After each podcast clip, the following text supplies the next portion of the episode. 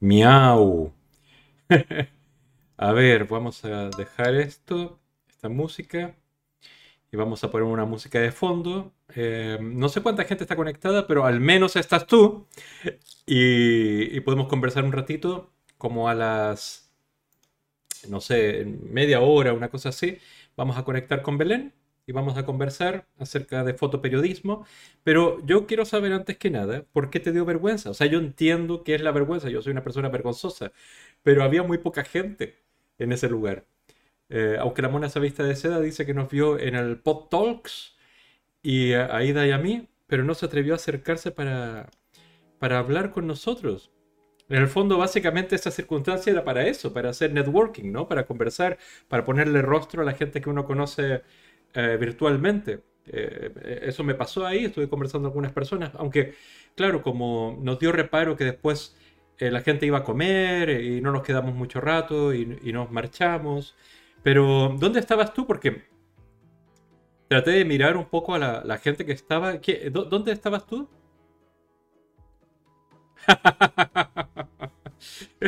Así, así tenemos que ser, eh, somos los hombres modernos, básicamente. Tenemos que, tenemos que estar ahí donde nos digan. y estaban los dos ahí entonces, sentados a la parte de atrás. Yo estaba sacando fotos y algún vídeo para lo de Aida. pero claro, nos pusimos, llegamos más temprano y estuvimos conversando antes con gente.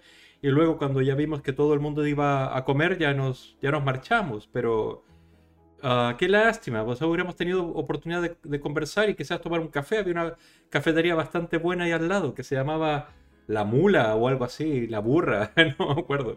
Pero había leche de avena y leche de, soja. Qué lástima, ¿y por qué no se acercaron? Te apuesto que se fueron a hablar con, el Joan Boluda, que, es más guapo. Ay, pucha, qué, qué lástima. Qué lástima, pero ya habrá otra oportunidad, ¿no? Ya habrá otros, otras ocasiones donde podamos vernos. Hay ahora una, una feria aquí en Sabadell de, de, veganismo donde vamos a estar presentes. Ya, ya buscaremos la ocasión, ya se repetirá. De hecho, hasta Ida tenía la idea de hacer como una especie de encuentro real, no, no virtual, de, de gente que, que, estamos conociendo a través de, de Twitch y juntarnos a cenar o lo que sea y quizás incluso hacer un IRL y poner ahí la cámara y estar transmitiendo, pero es una idea. Eh, son esas ideas que no se nos ocurren, pero en el fondo da, da gusto. O sea, estamos aquí dos, tres veces o más por semana con, con, con lo que hace Aida. Ahora, claro, ustedes deben tener el corazón partido porque en este momento también está Aida transmitiendo, cosa que no era lo... Maichi Temples, ¿cómo estás? Cristina, ¿cómo estás? Eh, no era la idea de solaparnos hoy. ¿ya? Pero eh, en el fondo ella tenía una entrevistada que, es atleta y tiene un horario un poco más eh, duro, entonces, claro, tuvo que entrevistarla hoy, aunque la entrevistó, creo que va a coincidir, o sea, básicamente la entrevista va a ser ahora. Sí, claro, es, que es, normal, es normal, es normal que uno esté con el corazón partido, como dice My Chili Temple, eh, que estás entre los dos, porque en el fondo la entrevista que está haciendo Aida es interesante. Eh, es una atleta vegetariana, olímpica, que creo, por, si mal no recuerdo, es la número 24 o 26 del mundo en su disciplina, que es eh, 3.000 metros con, eh, con obstáculos. llegó a la final el número 14. Es decir, es primer nivel y que sea vegetariana es muy interesante y es antitaurina. Entonces, eh, eso es muy interesante. Hoy, como les digo, como lo anunciamos, yo tenía muchas ganas de hablar acerca de fotoperiodismo y fotoactivismo y, y, y, fotoreportaje de temas de animales. Y, eh, queríamos, eh, quería presentarles también a Belén. Belén es una fotógrafa joven, está saliendo de, de la universidad, está haciendo prácticas con Anima Naturalis, pero ha hecho, tienes un gran interés en este tipo de, de, activismo y yo quería que nos compartiera sobre todo su visión, sobre todo el por qué la pasión, su pasión, su activismo, su, sus ganas de hacer por los animales, la quiere enfocar de esta manera. ¿ya? Eh, yo quería hablarles un poco en general acerca de, del fotoperiodismo en, particular, a mostrar algunas fotos históricas, hitos de, la historia, y, todo lo demás va a salir conversando con, con Belén. Vamos a ver algunas fotos suyas, vamos a ver eh, fotos de al menos dos muy buenos o muy respetados eh, fotoactivistas o fotoperiodistas para el tema de los animales, que, son muy reconocidos. No voy a adelantar ahora los nombres para que no se pongan a buscar por Google y, y en el fondo vean las imágenes antes que, que nosotros. Y yo creo que todos se sumarían, o, o, al menos suficiente gente. Perdón, es que estoy leyendo el chat a reojo. Sí, lo, lo de hacer una comida, hacer una cena es buena idea. Eh, entre, entre seguidores, entre subs, entre como se llamen de Aida y, míos y, los y conversamos y nos conocemos y sobre todo tenemos feedback y hacemos... Comemos rico, básicamente. Y, y sí, una mesa se llena con 10, 12 personas, 13 personas, o para, para que podamos conversar, porque si son 20, eh, ya sabemos que se hace más difícil conversar con todos y tal. Pero podemos hacerlo perfectamente, ¿no? E, e, es, es un plan. Después, quizás pasado septiembre, que nos toca duro en Anima Naturalis, vamos a hacer algo así. Y como les decía, a ver, yo estudié periodismo hace... Uh, entré a estudiar periodismo el año 91, 1991, donde aún se escribía máquinas de escribir, ni siquiera había ordenadores, de hecho hubo ordenadores en mi universidad al año siguiente, que yo entre el 92, 93, ya, ya todo estaba eh, con ordenadores, pero en el fondo yo aprendí de la manera más eh, analógica. Las cámaras fotográficas digitales salieron tanto después, eh, eran cámaras analógicas, ¿ya? me refiero a que había que revelar el negativo y tal, y tal. Y, aunque parezca prehistórico eso, el fotoperiodismo se hizo muy importante en la historia de la humanidad como, coincidente con la Segunda Guerra Mundial, por así decirlo, como, ya una disciplina. De hecho, tuvo que ver con el nacimiento de la red, revista Live, que era básicamente fotografía periodística. Y, se me escapan los nombres, pero enormes monstruos de la fotografía eh, empezaron a crear esto. Eh, de hecho, la revista Life es una revista creada en una especie como de, de sociedad de fotógrafos, de, reporteros gráficos, que la crearon especialmente para poder transmitir con las fotografías lo que ellos querían. Porque normalmente lo que pasa con un fotógrafo que trabaja para un medio es que tu fotografía en sí misma quiere echar luz a un aspecto de la realidad. Y no solamente eso, sino que quiere producir una empatía, un juego de empatía de las personas que ve esa foto con esa realidad que estamos retratando. Sin embargo, algunos medios de comunicación la utilizan como forma de propaganda. O sea, por ejemplo, fotografías que pueden hablar acerca de los eh, refugiados eh, eh, que mueren o, tienen desastres cruzando las fronteras, por ejemplo, de Turquía o, Grecia o en el Mediterráneo. Esa misma fotografía puede utilizarse como propaganda en contra de la inmigración, al ver estas masivas lanchas que llegan a las costas españolas o italianas. Entonces, para enfrentarse a este, este ¿cómo llamemos? Esta ideología, este, esta manipulación ideológica de algunos medios de comunicación, estos fotógrafos, que olvidé los nombres, me encantaría ser de esos que saben todo, pero eh, los buscan ahí en revista Life y, van a encontrar muchos nombres y unas fotos que son icónicas. Y decidieron hacer esto y, y crear esta revista precisamente para hacer un relato, y le pongo comillas, ético de la fotografía. Porque siempre la ética en esa fotografía era súper importante para no solo estos reporteros, sino para los reporteros, los reporteros o periodistas en general, debiera ser así, y los reporteros gráficos más. Porque en el fondo necesitas primero conocer esa realidad que vas a retratar, sentirte parte de esa lucha. Eh, eh, eh, no eres solamente un espectador, estás involucrado ahí, porque en el fondo lo que quieres no solamente echar luz y, ser un documentalista y documentar o registrar un evento que sucede, como alguien registra un cumpleaños o una boda. Uno quiere producir una emoción y generar una empatía frente a esa cosa que estamos viendo. Guerra, refugiados, inmigración, animales.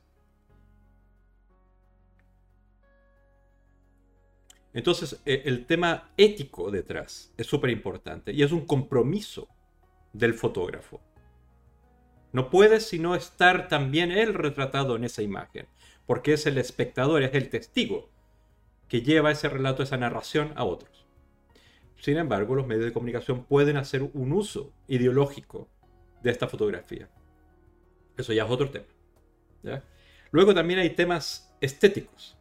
Ah, mis fantasías, ahí estás. Qué bien, qué bien que estás aquí. Ahora ya me siento más acompañado.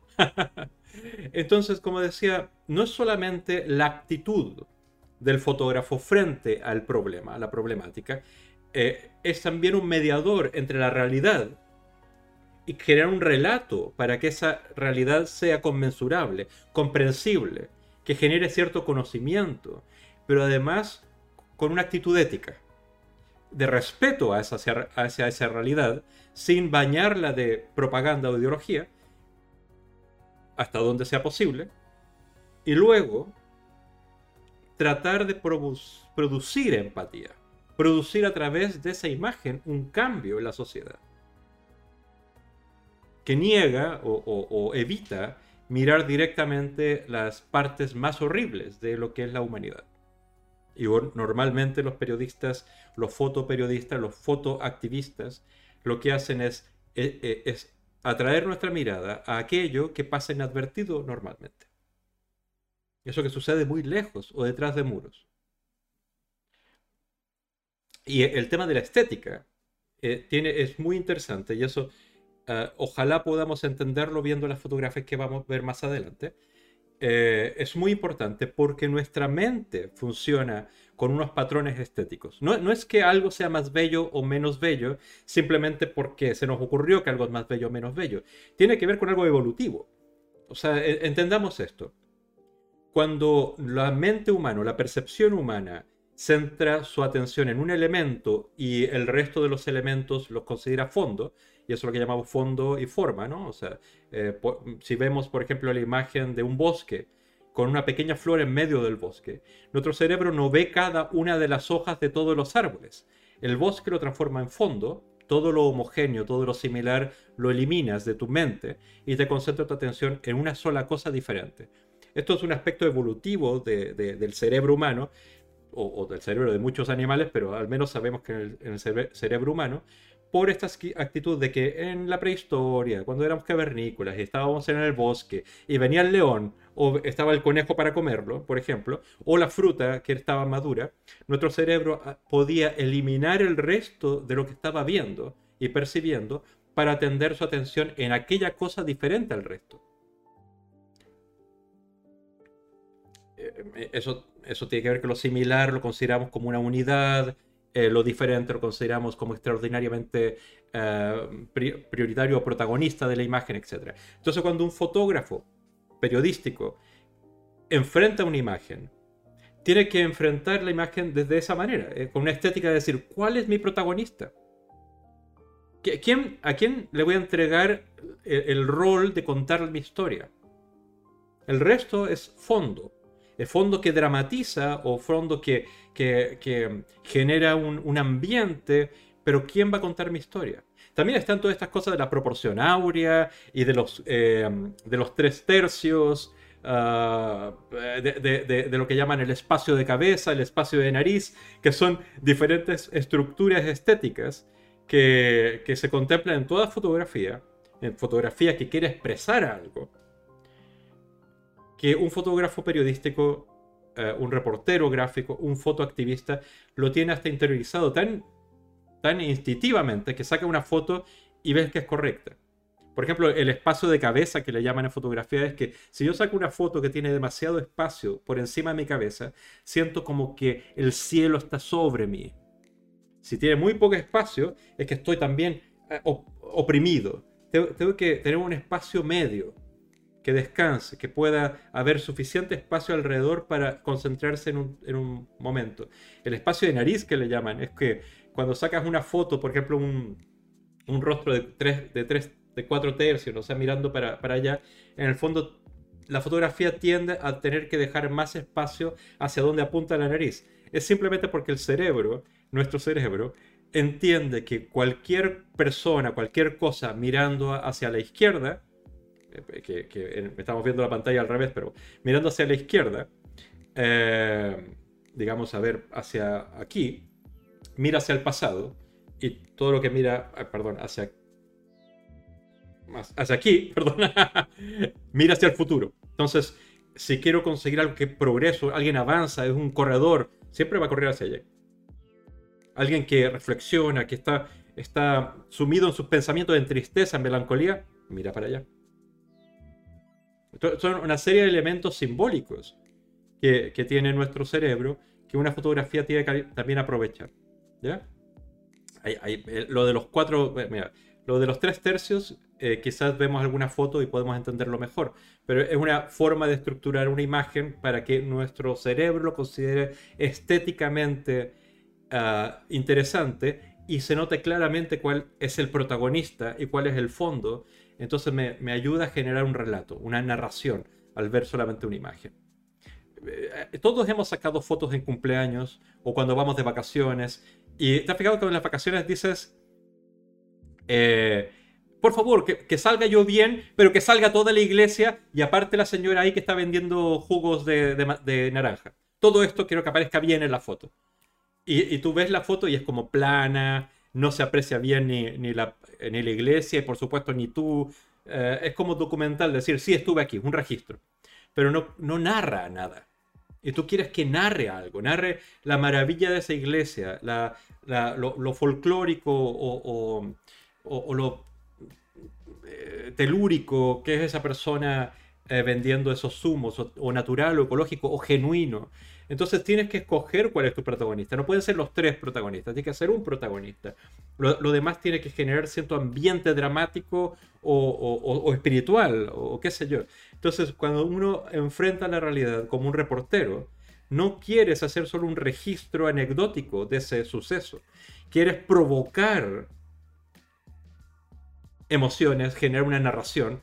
Y no solamente eso, sino que, bueno, es, es no puedo reducirlo en solamente una charla de unos pocos minutos, pero vamos a ver si la conversación con Belén salen más cosas.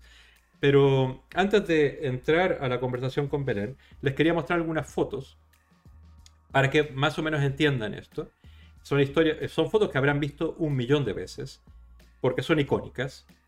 Y luego vamos a ver algunas fotos un poco más modernas que siguen los mismos patrones. Y vamos a ver si, si si vamos a. Si nos vamos a entender bien en esto, ¿vale? A ver. Vamos a ver con esto aquí. Mira. Aquí hay algunas de las fotos que han influenciado más a la, gente, a, la realidad. Esta foto la han visto mil veces, citada 8 mil billones de veces en películas. en la guerra de Vietnam, el fotógrafo saca esto, justamente la aldea, eh, creo que es un orfanato donde estos niños estaban fue bombardeado con napalm y huyen los niños y esta niña huye desnuda. E, esto es básicamente el relato de la fragilidad, de, la, indefensión que estaban eh, la gente en Vietnam. E, esto generó cantidad de movimiento eh, contra la guerra, etcétera, etcétera. Esta la hemos visto un millón de veces, está en, una portada también de un disco de Rage Against the Machine.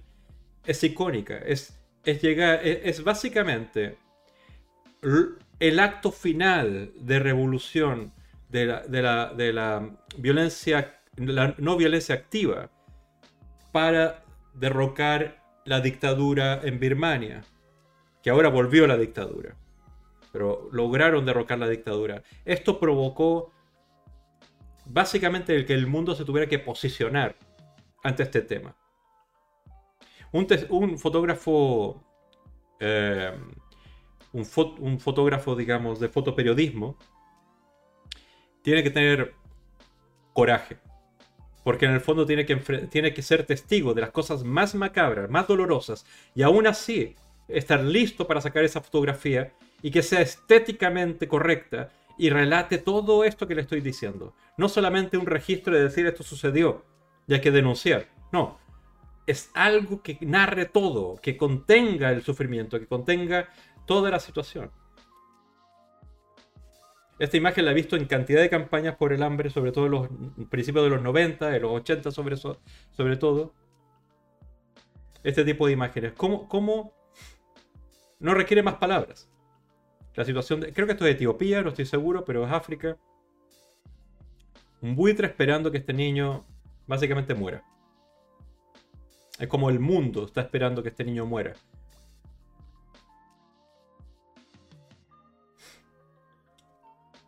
es una imagen que hemos visto, es, icónica, es, es, uh, básicamente los trabajadores que sin ningún tipo de seguridad construyeron el Empire State.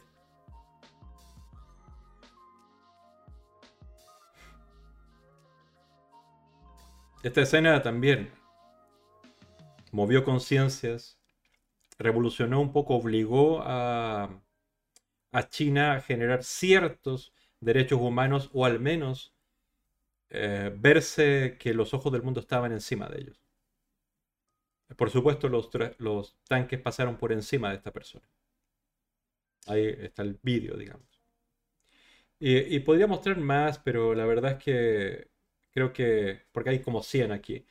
Esto es una fotografía de un hombre que se arrojó en el, Empire State cuando cayeron las Torres Gemelas, en el país, perdón, las Torres Gemelas, el 11 de septiembre. Y esta va a ser la última que muestre, que esta lo hemos visto, que es más reciente, y, generó, digamos, un movimiento internacional para eh, ayudar a, los refugiados.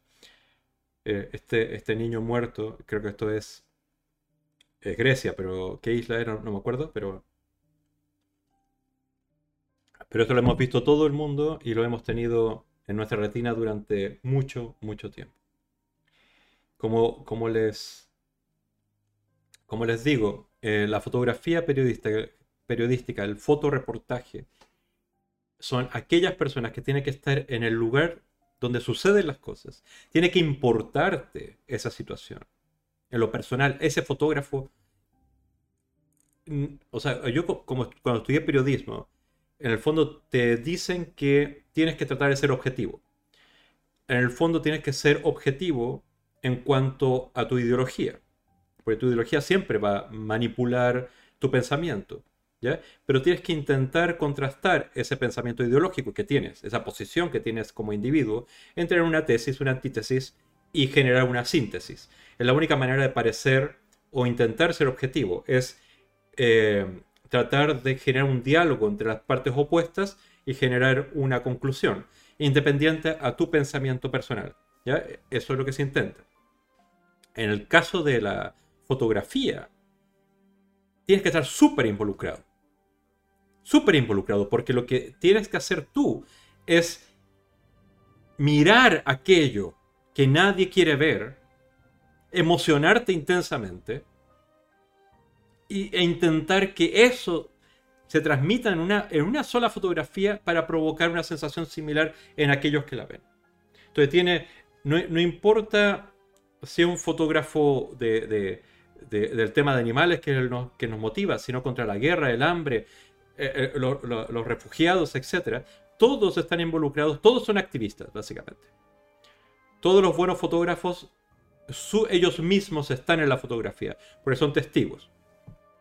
Karikuki. Karikuki, ¿qué haces? Hace tanto tiempo que no estabas aquí, volviste de vacaciones, supongo. Después nos cuentas. Después nos cuentas. Y Michael Temple habla de la fotografía del WordPress Photo, que siempre son espectaculares, y vamos a ver algo de eso. ¿Ya? Y una vez visto eso, sin mucho detalle, porque me gustaría que lo viéramos con, con Belén, eh, entramos a hablar con Belén. ¿Les parece? Yo quería hablar, antes de entrar a esto que dice My Shield Temple, es simplemente una cosa. El, Pulitzer, que es el, es el premio más alto eh, que se da al periodismo, básicamente, eh, tiene una sección que es la eh, fotoreportaje. Y este año lo ganó Emilio Morenati, que es que, que trabaja en España, por esta serie de fotos que quiero que las vean y después lo hablamos. ¿Ya?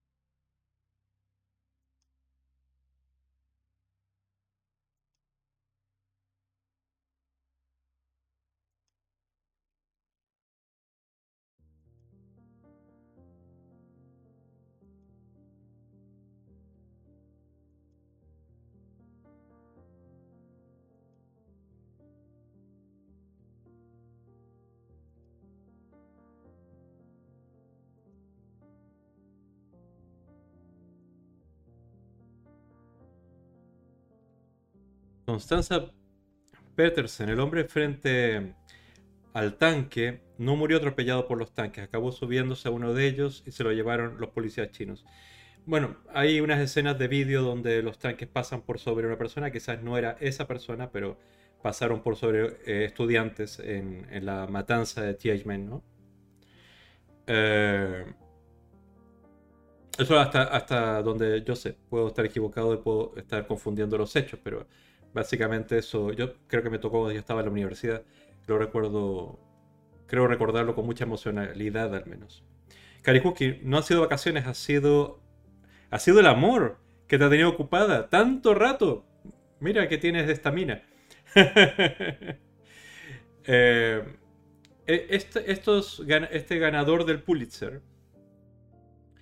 uh, relata con estas imágenes sumamente nostálgicas e, e íntimas una enorme tragedia. Y la transmite con muchísimo respeto, si lo pueden ver. sin, sin ser morboso. Habla de la soledad, habla de la melancolía, habla de la muerte, sin ser obvio. Habla del decir adiós, habla de la precaución, habla de la tragedia oculta, no he vista, eh, eh, soslayada, ¿qué quieres llamarle como, como sea, de, del COVID.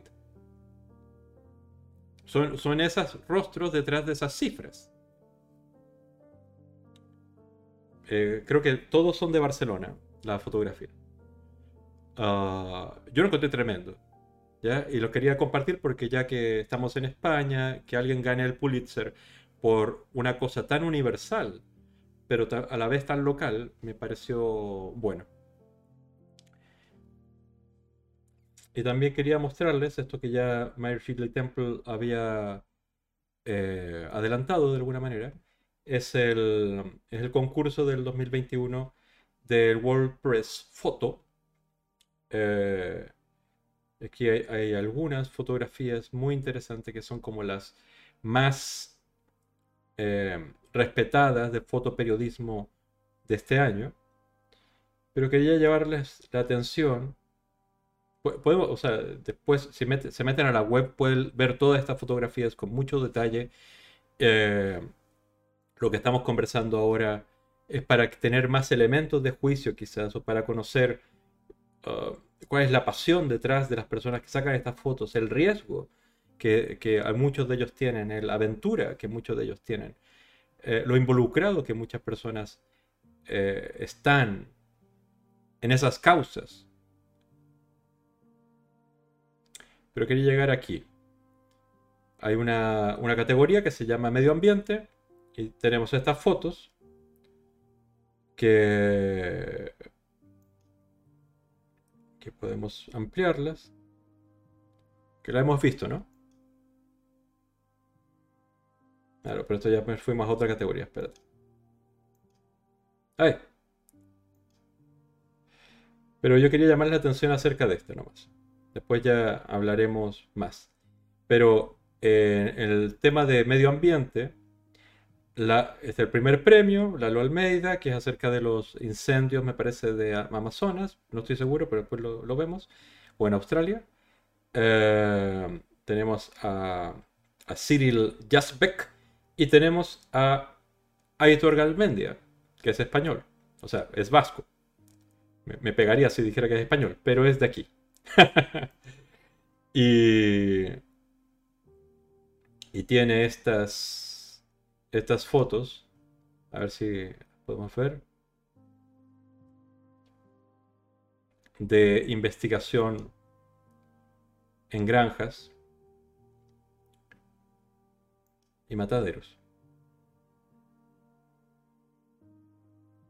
Son las que ganan el tercer premio del World Press Photo, que es el mayor premio, si se puede decir así, uno de los mayores premios junto con el Pulitzer y algunos otros más específicos de la fotografía periodística, del fotoreportaje, del fotoactivismo, y se fijan, todas estas fotos no solamente son un registro de realidad, es una es un relato, es, una visión íntima, es una visión hasta estética. de, de la atrocidad.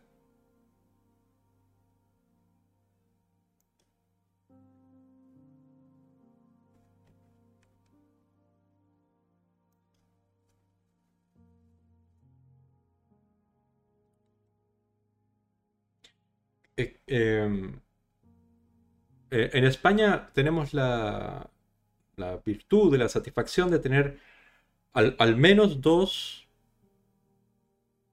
o más, pero al menos dos más conocidos fotógrafos de fotoreportaje del tema de los animales, ah, que son como los reconocidos a nivel internacional. Uno es Aitor Carmendia, ah, y el otro se llama. Mira, tengo tan mala memoria. Eh, apellido Lecos. Jaime, Jaime Alecos. Jaime Alecos. Son grandes, grandes, grandes fotógrafos y videístas del tema de animales. Y hay otros, ¿ya? Pero en general, y lo vamos a ver más adelante probablemente, eh, muchos de ellos no, no pueden usar su nombre real porque hacen algunas cosas que, rayan con lo ilegal, o, pero es legítimo, precisamente para poder lograr estas fotografías y todo eso. El mismo, mismo Aitor Garmendia, no es su nombre. Eh, Julia Cairat dice increíbles. Eh, Karikuki dice brutal y desgarrador. Mis fantasías, ¿por qué nos ofrecen en la escuela? Eh, eh, yo creo que hay cierto tipo de fotografías que vamos a ver que sí se podrían ofrecer en la escuela. Porque como digo, son estéticamente hermosas, pero desgarradoras. Entonces eh, crean esa posibilidad de puente para generar una conversación. Pero ya, lo, ya lo veremos, ya lo veremos. Eh, My Temple dice porque son incómodas de ver. Claro que son incómodas, porque la, la conversación después de verlas son incómodas la, eh, la interpretación es incómoda, la, la, conclusión a la cual nos llevan, eh, la empatía que nos produce, nos lleva a una situación que nos hace remover algunas cosas que consideramos normales, cotidianas. Eh, aunque la mona se vista de seda dice, ahora en la escuela se, se enseña la casa, en Andalucía, sí. Eh, ¿Qué es que se podría enseñar casa y esto a la vez? Sería incómodo. Sí, pero yo creo que hay, un área, eh, bueno, no lo, no lo, sé, pero en el fondo es imposible que esto entrara en el programa educativo de Andalucía o de España, pero sí en ética. O sea, desde que se tomó la decisión de tener religión o ética, en ética, los problemas de ética práctica, y este es un problema de ética práctica, debiera producirse, provocarse esa reflexión.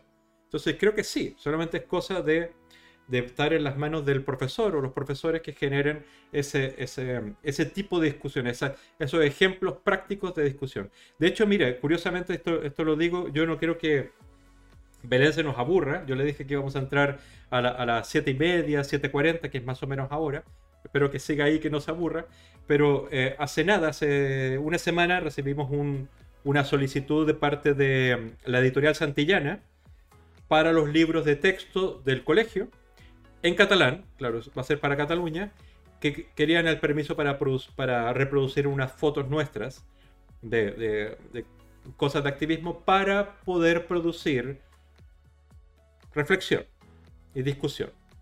Entonces, cuando dicen esto no será posible, es posible, porque es un tema que, te obliga a posicionarte.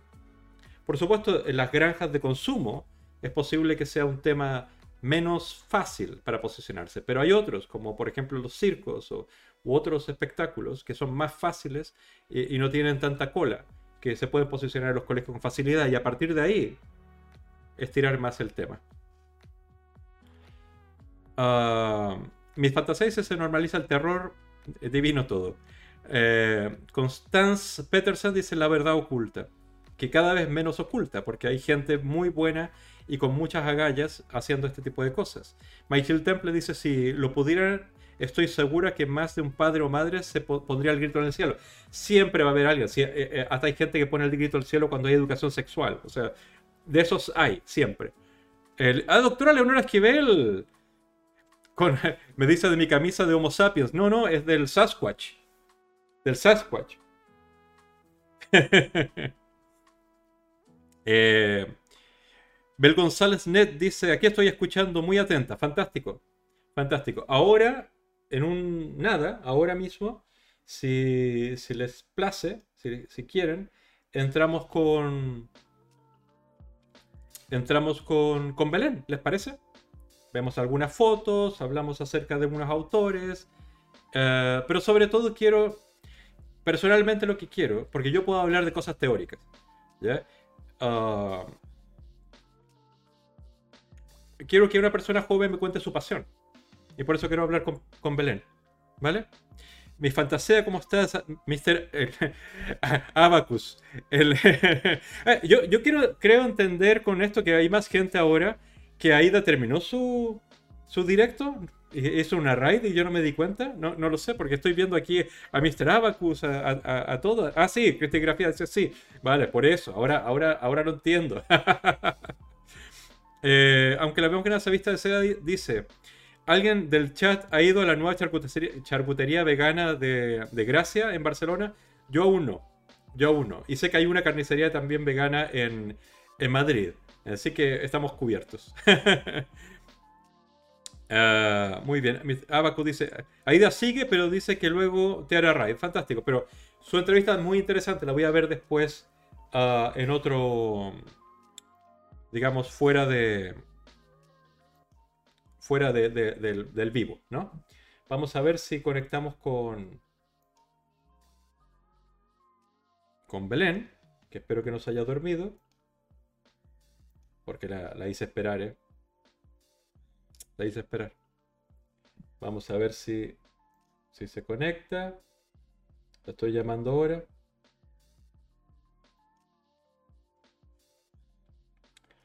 Mientras no se conecte, podemos seguir hablando un poco de, de esto de las fotografías.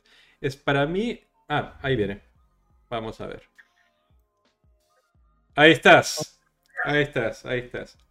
Buenas tardes. Sí. dígame, chat, eh, bajo el audio, eh, voy, a, voy a apagar la música que tengo de fondo para que no haya interferencia. Y ¿Tú alcanzas a leer, Belén, el, el, chat un poco? ¿O si hacen preguntas lo voy leyendo yo y te lo, y te lo voy diciendo? Mm, vale, sí, porque yo lo veo al revés. ah, vale, vale, vale, vale. Lo estamos, bueno. Miren, eh, todos, o sea, como, lo habíamos anunciado previamente, eh, Belén González es fotógrafa, ella es, eh, terminaste la carrera hace nada, ¿no? Hace poquito. Un par de meses, eso es. Vale. Y, y en el fondo tiene un enorme interés en hacer fotoactivismo, en registrar aquellos acciones de activistas, pero además tratar de llamar la atención hacia esa verdad oculta que decía el chat también, que es lo que pasa con los animales en, en las granjas o allí donde son explotados. Eh, si, quieres puedes contar un poco cómo te nació esto, o sea, porque tú no sé qué edad tengas, pero no, no vamos a hablar de edades, porque si no voy a sentir viejo. Pero evidentemente eres más, joven que yo. Entonces cuéntanos cómo, cómo nace, cómo nace este, este encuentro con, con los derechos para los animales y este encuentro con el veganismo y con tu misma pasión, tu vocación llevada a este, a este tema. Pues mira, realmente me, ha parecido muy interesante el recorrido, este resumen que has hecho por la historia del fotoperiodismo, porque realmente también lo veo así un poco como que el fotoperiodista al final es un activista de la causa que elija, pero en la que tiene que implicarse de una manera muy personal como para llegar a, conseguir transmitir esos relatos o causar ese impacto que tal que se busca. Entonces yo realmente no entro en esto directamente por el tema de animales, es más bien fotoperiodismo enfocado a tema de derechos humanos, porque estaba metida mucho en tema de refugiados, inmigración y así. Eh, pero, perdón, es que a veces nos va a interrumpir algunas cosas así, que es cuando gente sigue, y en este caso Tofu con, Tofu con Piña, que es una, de nuestras seguidoras, está haciendo host de este, lo están viendo esto también desde su canal. Eso, eso ah, quiere decir. Vale. Pues nada, básicamente eso. Em, entré, terminé la carrera de periodismo con esta idea de estar trabajando con refugiados y queriendo enfocarme un poco hacia allá.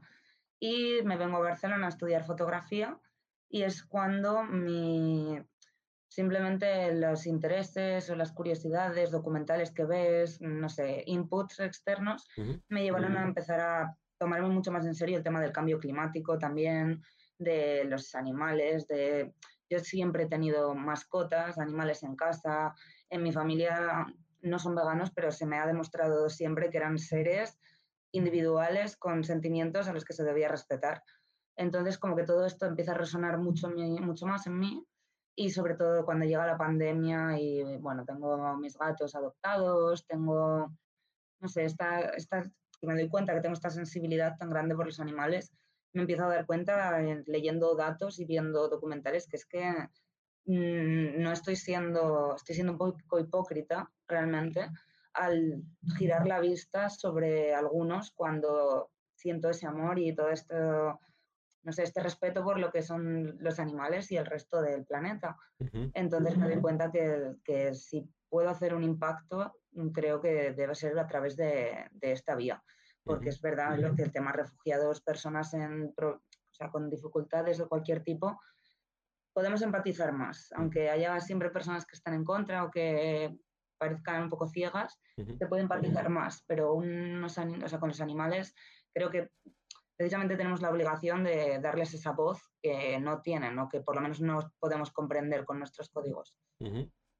Eh, muy, muy, muy bien, es que es es curioso porque para mí, por ejemplo, cuando recién desperté al tema de los derechos por los animales, la primera vez fue, a ver, en el año 90 y 1993, puede ser, que conocí a gente que estaba luchando por el tema eh, contra la experimentación de animales en mi universidad, cuando estaba estudiando en la universidad.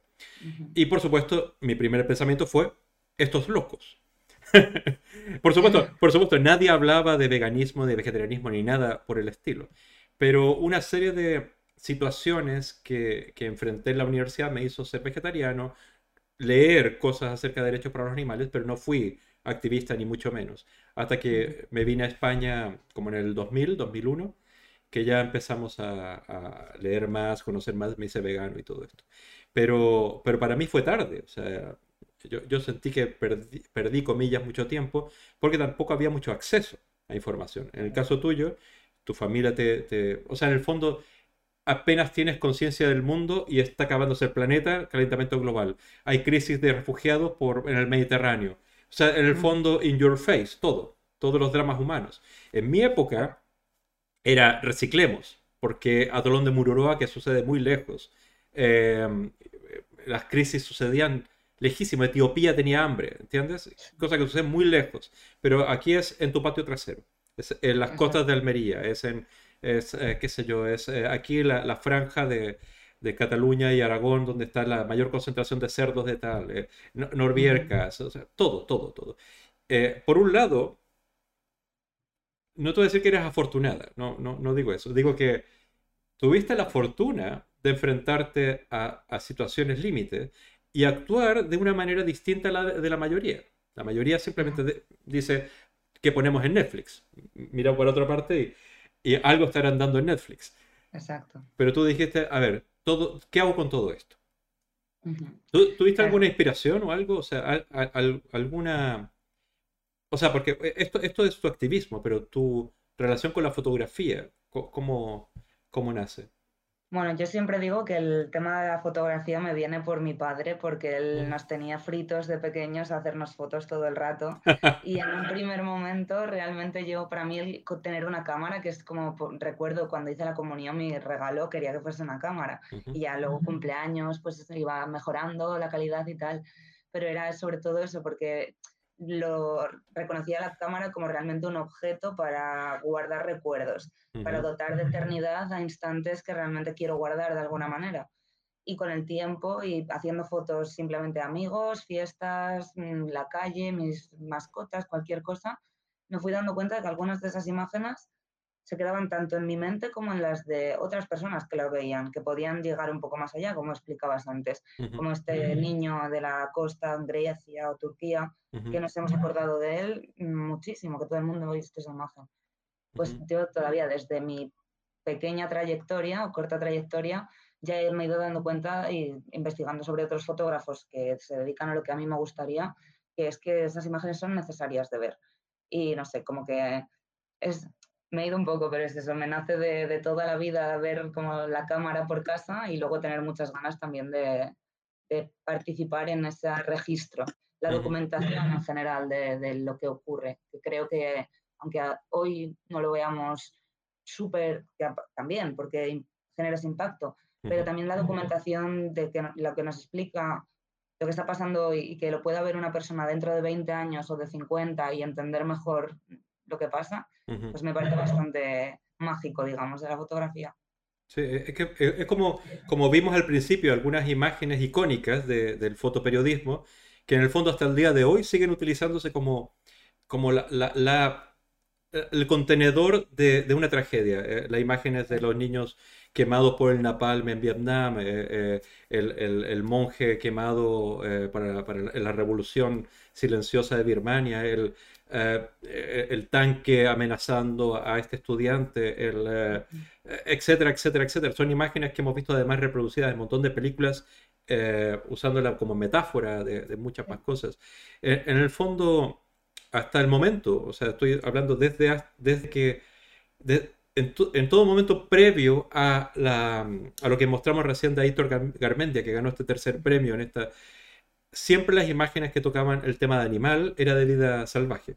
O sea, qué tierno el león que se metió en tal lugar, o, o el oso que está tratando de comer no sé qué cosa. Eh, y por primera vez este mismo veneno, esto que tú me estás contando, esta, esta forma de cambiar o sensibilizar a la sociedad, eh, por primera vez está dándose un espacio también al tema de los animales.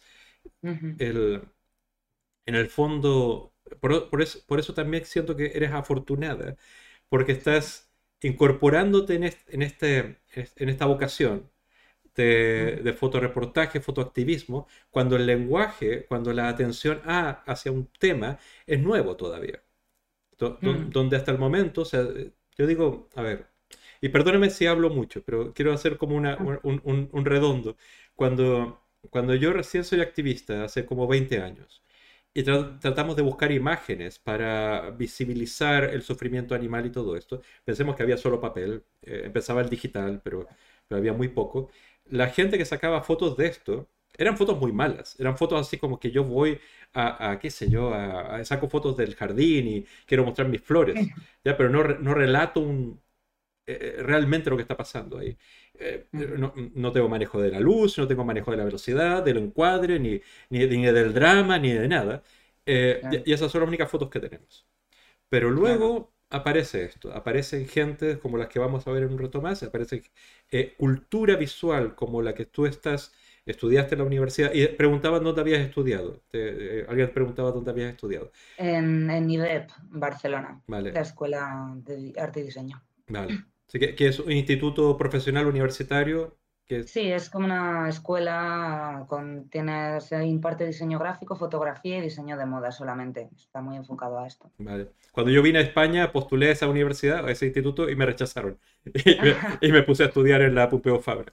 Pero... Bueno, realmente tampoco para lo que yo quiero hacer no era, quizás si alguien aquí lo está viendo que le puede interesar, no lo recomiendo, no, mm. porque no va enfocado para nada documental o a cosas así de temáticas sociales, mucho más técnica, producto, moda, iluminación, que pues son cosas súper útiles que como bien dices, al final el manejo del lenguaje y de la estética da muchísimas herramientas para que eso funcione mejor y llegue más lejos, pero, pero yo me habría metido quizás en otro sitio viéndolo ahora sí que es verdad que todo lo que he aprendido lo aprovecharé ahora en mi favor, pero mm, no es lo más específico.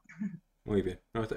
de, hecho, creo que hay pocas, o sea, hay varias escuelas de calidad de fotografía en España, la mayoría creo están en Barcelona, pero... Barcelona, Madrid. Barcelona, Madrid. Y, a ver, yo estudié periodismo y en periodismo teníamos tres, cuatro cursos de fotoreportaje pero, pero ni por lejos eran las técnicas necesarias y tal como cuando estudias fotografía propiamente tal, ¿no? Y aparte que las herramientas que tienen ahora no eran las que yo tenía entonces, en cuanto a digital y todo eso. A mí me encanta la fotografía, pero cuando veo fotografías de gente que realmente sabe, o, tiene ojo, o tiene como tú, como Aida, que es muy buena fotógrafa, y fotógrafos profesionales, digo, yo soy, yo soy un, invitado. He sacado alguna foto buena, pero no, no, no, es, no es exactamente lo mismo.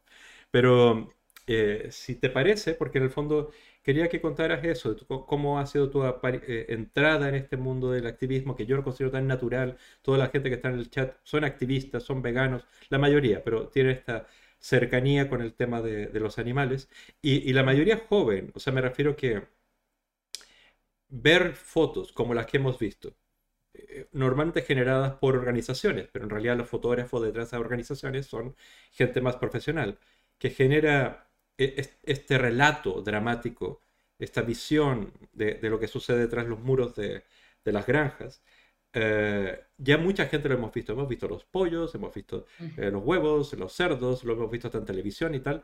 Entonces como que le perdemos... mi intención es ponerlo en contexto, que esto es nuevo, es, interesantísimo.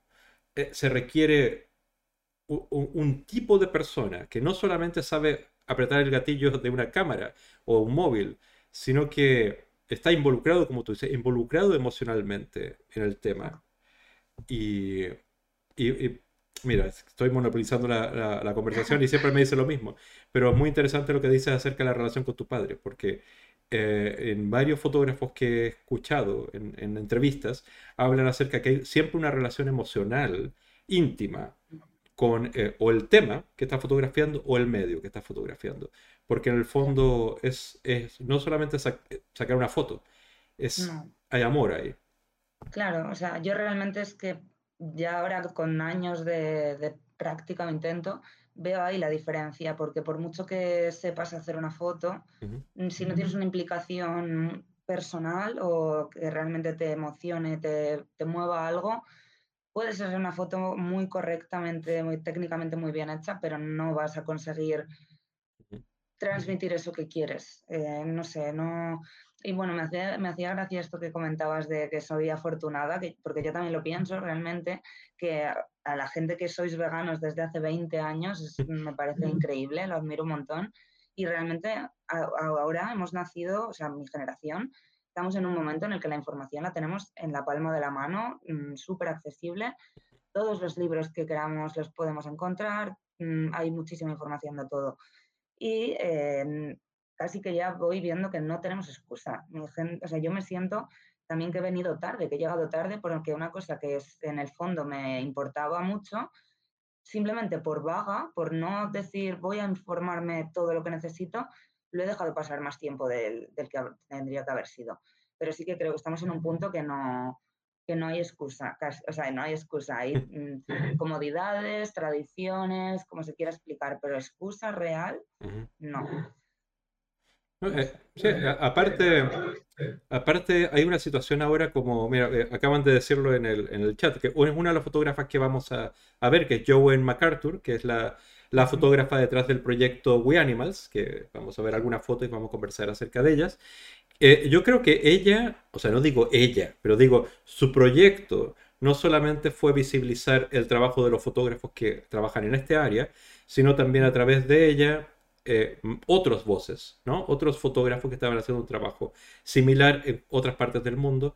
Y, y yo creo que desde que yo conocí al menos el trabajo de We Animals, eh, sentí como que era muy profesional este trabajo. ¿Entiendes? Porque hasta el momento era, era básicamente activistas que tenían una cámara o tenían buen ojo y tenían la oportunidad y aprovecharon la oportunidad de sacar una o dos fotos. Mira, por ejemplo, cuando vamos con Anima Naturalis a, a fotografiar eventos de toros, por ejemplo, sacamos 8000 fotos. O sea, hasta que, hasta que la cámara se, que, se, acabó la batería. ¿ya? Y de todas esas, tres fotos que, realmente relatan el, el, drama de lo que has visto, pero cuando alguien que tiene cierto ojo, o sea, lo, eh, a ti no te vi cuando, porque fuiste con nosotros y vamos a ver algunas fotos ahí, pero se nota claramente la diferencia de, tener un, un, un, momento como de o intuición. Porque, a ver, mira, te, te, digo una cosa sincera y admiro mucho a los fotógrafos como tú, porque siento que ven el futuro para retratar el pasado. En el sentido de que tienen que presionar el gatillo de la cámara instantes antes de que suceda lo que va a suceder, pero sabemos que va a suceder. Y retrato eso que suceda y ya es pasado. Y eso queda para siempre. Pero, pero e, e, esa intuición no la tengo.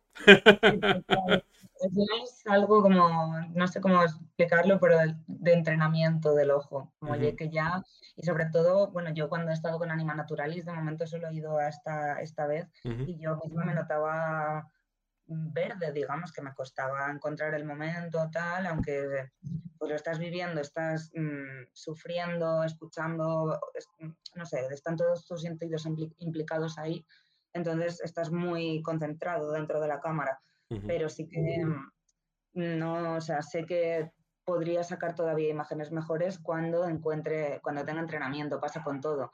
Lo que sí que de alguna manera, no sé si ya lo tenemos de serie o se nos enseña en la escuela o qué, pero sí que esto es algo muy del fotoperiodismo clásico de Cartier-Bresson, que buscaba el instante decisivo. Eso luego también se ha, se ha, comentado, se critica mucho que puede estar pasado de moda, que el documental puede ser algo más artístico, más tal. Mm, son cosas diferentes. Yo creo que el documental, su labor principal es documentar los hechos que deben ser, que merecen ser presenciados y sobre los que se merecen reflexión. Claro, claro.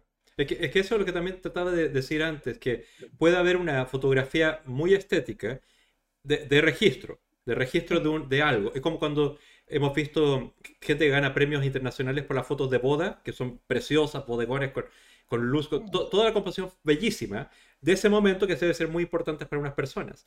Pero eso no genera empatía o todo este movimiento que queremos provocar con el fotoperiodismo y con el fotoperiodismo dedicado al activismo de los animales.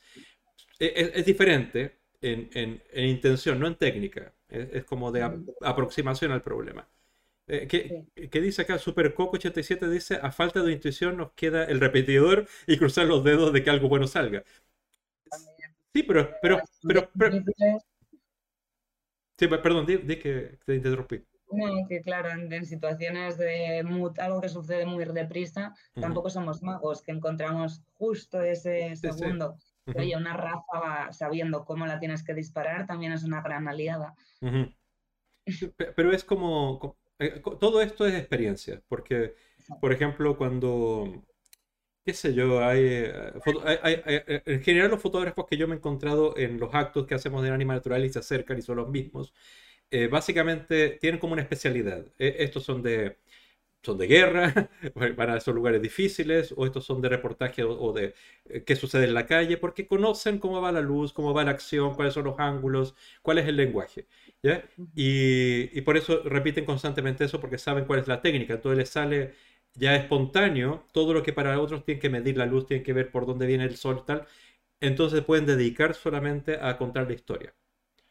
Y, y, y, y otros fotógrafos, en el fondo, como han repetido esto tantas veces, llegan a la, granja y no solamente sacan el la foto de lo horrible, sino sacan una foto que haga que la gente sienta que eso es horrible. No solamente documentarlo y tal. Mira, si quieres, eh, eh, mis fantasías dice que es divino escuchar y aprender. Gracias por compartir, dice. Eh, si quieres, vemos algunas fotos y, puedes ayudar, o sea, hablando tú acerca de, ellas. veamos fotos de Joe en MacArthur, de We Animals, ¿te parece? Que yo, yo o sea, para, quien no lo sepa, pero vamos a ver si. Espérate, aquí. Ah, está aquí. No, esa es la foto que vimos. Es. Mira, este es un libro que sacó ella que lo recomiendo que se llama Hayden, que no son fotos solo de ella, son de una serie de fotógrafos que, creo que los nombres están acá abajo y sería muy buen, recomendable revisarlos. Espera. Mm, aquí está. Merece mucho la pena. ¿Lo, tienes tú? ¿Lo, has leído? No, lo he, lo he visto tráiler porque me encantaría hacerme con él, en plan, un, poco las imágenes que, tiene, que incluye es increíble, merece muchísimo la pena. Y, y, hay varios españoles aquí. Eh, hay mexicanos, hay españoles y, y eso eh, genera mucha cercanía. Eh, e, este es un libro que, que, en el fondo sería... Yo, mira, yo creo que lo vamos a comprar en Animal Naturales para tenerlo, pero, pero, no, pero no lo hemos hecho no lo hemos hecho por alguna razón, pero es, es impresionante. Ahora, ¿quién es eh, Joe Arthur? A ver si es que lo tenía puesto en una parte, pero se me, se me cerró, mira. tenía muchas pestañas y tal, pero básicamente es una fotógrafa, tenía una imagen de ella para verla y todo eso, pero es una fotógrafa y voy a contar una anécdota simplemente porque tiene que ver un poco también contigo, eh, Belén. Tú, no sé qué edad tengas, no me digas tu edad, pero cuando, para cuando Joe MacArthur tenía 22 años, eh, ella eh, fue de vacaciones a Ecuador y con su cámara y tal, porque era aficionada a la fotografía, y sacó una foto de un mono que estaba amarrado en la ventana de una casa. Y era básicamente un mono que utilizaban para pedir dinero. ¿Ya? Esa foto del mono amarrado, blanco y negro, estamos hablando antigua y tal, eh, le, acompañó las pesadillas. O sea, no pudo sacarse esa imagen de la cabeza. Y estudió fotografía, se entregó a todo esto y se entregó sobre todo a la misión de buscar todas aquellas cosas que pasan inadvertidas, donde se dañan los animales y darles luz. Eh, y luego fundó esto que se llama We Animals, que es como una asociación, una fundación que promueve eh, el compartir imágenes de este tipo para movilizar acción, ¿no? provocar acción de las personas que son afectadas por la imagen o también apoyar el trabajo de, asociaciones. De hecho, pero a ver si lo vemos acá, ella tiene esta web que se llama We Animals Media, que todas las fotos que ella y su equipo ha sacado, que son más de 10.000, son gratis cualquier persona que las quiera utilizar, organizaciones o personas individuales que las quiera utilizar para carteles, para folletos, para webs, para cualquier elemento que sirva para afectar conciencias, están ahí. ¿Ya? Y eso, y eso, eso es muy bueno, ¿no? Tú sabías esto, ¿no? Sí, lo conozco, la, plataforma. De hecho, de Joan MacArthur hay una, bueno, una cosa que ella dice que me parece el resumen perfecto de lo que veníamos hablando de la diferencia entre el fotógrafo y el fotoactivista. Y es que realmente nosotros preferiríamos que nuestro trabajo no existiese. A mí me, encanta utilizar la cámara, pero me encantaría poder hacer fotos de conciertos y festivales, que es a lo que me he dedicado durante años, de hecho, a pues, música, eventos, tal, y es muy divertido pero mm, que utilicemos nuestra herramienta de trabajo para realmente enseñar algo en lo que implicamos no solo nuestro trabajo, sino nuestra salud mental, incluso física a veces, eh, y muchas otras cosas, pues que, que, realmente no es un trabajo como, oh, quiero, no naces, creo que nadie de pequeño dice, quiero ser fotoactivista y entrar en mataderos, pero te das cuenta en un punto que mm, para mí es no solo una elección personal, sino una responsabilidad. Mira, la, que la, razón por la que yo soy activista o por lo que me dedico a esto es porque necesité que cada día de mi vida tuviera sentido. Y un poco lo mismo que hacen eh, personas como tú o personas como Jonan MacArthur, en el fondo es que necesito que, tenga, que tenga sentido mi día. Que fotografía algo que pueda remover gente, que pueda movilizar eh, que entregar conocimiento también, porque muchas cosas de las que se ven en las imágenes, ah, si, no te metes en, los libros de texto de veterinaria, no sabes que existen. ¿no? O sea, hay cosas que, no, que, son estándar de la industria, pero nadie lo sabe, nadie lo conoce y todo eso. Entonces es, interesante. Yo, ahora voy a poner unas fotos para que las vamos viendo de ella, de, de Joan MacArthur, eh, e-, esta reciente de, los, de las inundaciones que ha habido en Estados Unidos y, había muchas muy horribles con cerdos sobre los árboles y cosas así. Es, básicamente estas imágenes las hemos visto con personas muchas veces, pero cuando los vemos con animales, eh, eh, empezamos a entender que también son víctimas de esta, de esta situación. ¿ya? cuando hablaba de estética, porque en el fondo, a ver, si yo sacara esta foto, pondría a los personajes en medio, porque soy así de tonto. Pero en general, para, cuando, para que entienda el chat, cuando hablaba de estética, es que se, se utiliza lo que se llama el, la medida Áureas. En el fondo, imagínense un cuadrado por el lado, eh, por, el, por, este lado de acá, de perdón, de aquí de la imagen, que tengo la cámara al revés. Eh, y está mirando hacia un lado donde hay profundidad, es decir, está mirando hacia el futuro, está viendo qué puede pasar, está, está, esperando que venga algo en el futuro. O sea, hay una serie de emociones que hay en esta foto que no son solamente hay unas vacas en, una casa. ¿Ya? Eh, lo de los cuatro tercios, tres tercios y todo eso eh, de composición es interesante.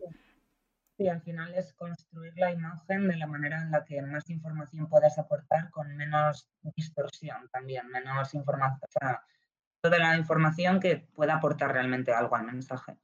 Y claro, que se vea bonito, agradable al ojo, que llame la atención, porque al final el cerebro, eso ya no es cosa de empatía, el cerebro también le llama la atención más ciertas imágenes que otras. Exacto, es que e, es, como la, la, diferencia entre que alguien entienda lo que hay ahí, porque imagínate si eh, es que lo digo para, porque a veces cuesta hacer eh, pensamiento abstracto, imaginativo y ver lo que nos está viendo. O sea, aquí vemos un personaje que evidentemente tenga toda nuestra atención y nos afecta porque nos está mirando, nos está interpelando directamente.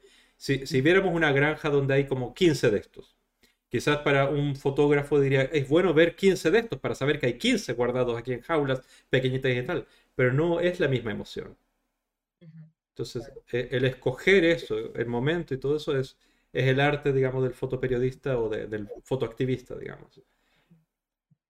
Eh. tratar de, lograr la máxima empatía, porque esta imagen, por ejemplo, lo que te está dando es la claustrofobia o el intentar de ponerte en el lugar de este otro ser que está, mm, pues, por motivo, no es por nuestra culpa, ahí dentro pues directamente una llamada a la acción o una llamada a la reflexión. que tienen que tener estas fotos en el fondo. Exacto, exacto. voy a mostrar otras. es que el sistema que tengo para mostrar fotos no es el mejor, pero es lo mismo. Eh, un personaje que me concentra nuestra atención. Mira, esto también me impresiona porque si bien no te concentra la, atención en un personaje, en uno único, es un mar. Básicamente es, como inconmensurable la cantidad de... Y eso también te hace sentir... Ah, eh, eh, como tú, eh, no era encierro como en el otro caso, pero hacinamiento, todas esas sensaciones. Esta es otra regla de las fotografías, de las más básicas, que un punto funciona o en soledad en un lugar específico de la imagen o muchos puntos te dan, o muchos objetos, seres, te dan eh, la sensación de esta claustrofobia también, pero invertida, de agobio. y bueno, detalles así. Sí, o sea, genera un detalle de, la fragilidad muerto y, por supuesto el fondo lo, lo, lo, difumino para que se concentre toda nuestra atención en este, único personaje. Y todo esto, eh, eh, chat, no es casual. O sea, el fotógrafo sabe, quiere que, expresar lo mejor de cada una de las situaciones. Escoge esa, esa mordida de realidad eh, para poder afectar.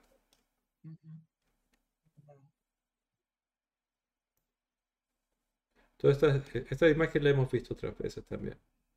esta, esta cara me, o sea, bueno, no la ven mucho los que están viendo el chat porque está oculta debajo de mi carote, pero, pero, créanme, es muy triste, muy triste. Y con los, las personas mirando con las cámaras, con esto. Sí, también el punto de la importancia de que esto, o sea, que no, no por restringirlo, pero sino que haya una cierta profesionalidad detrás, es no caer en, en la repetición que puede llegar a hacer insensible al espectador. Eh, o al, método de que antes se escuchaba IDA también, como en los medios de comunicación se, se utilizan las cosas de una manera u otra.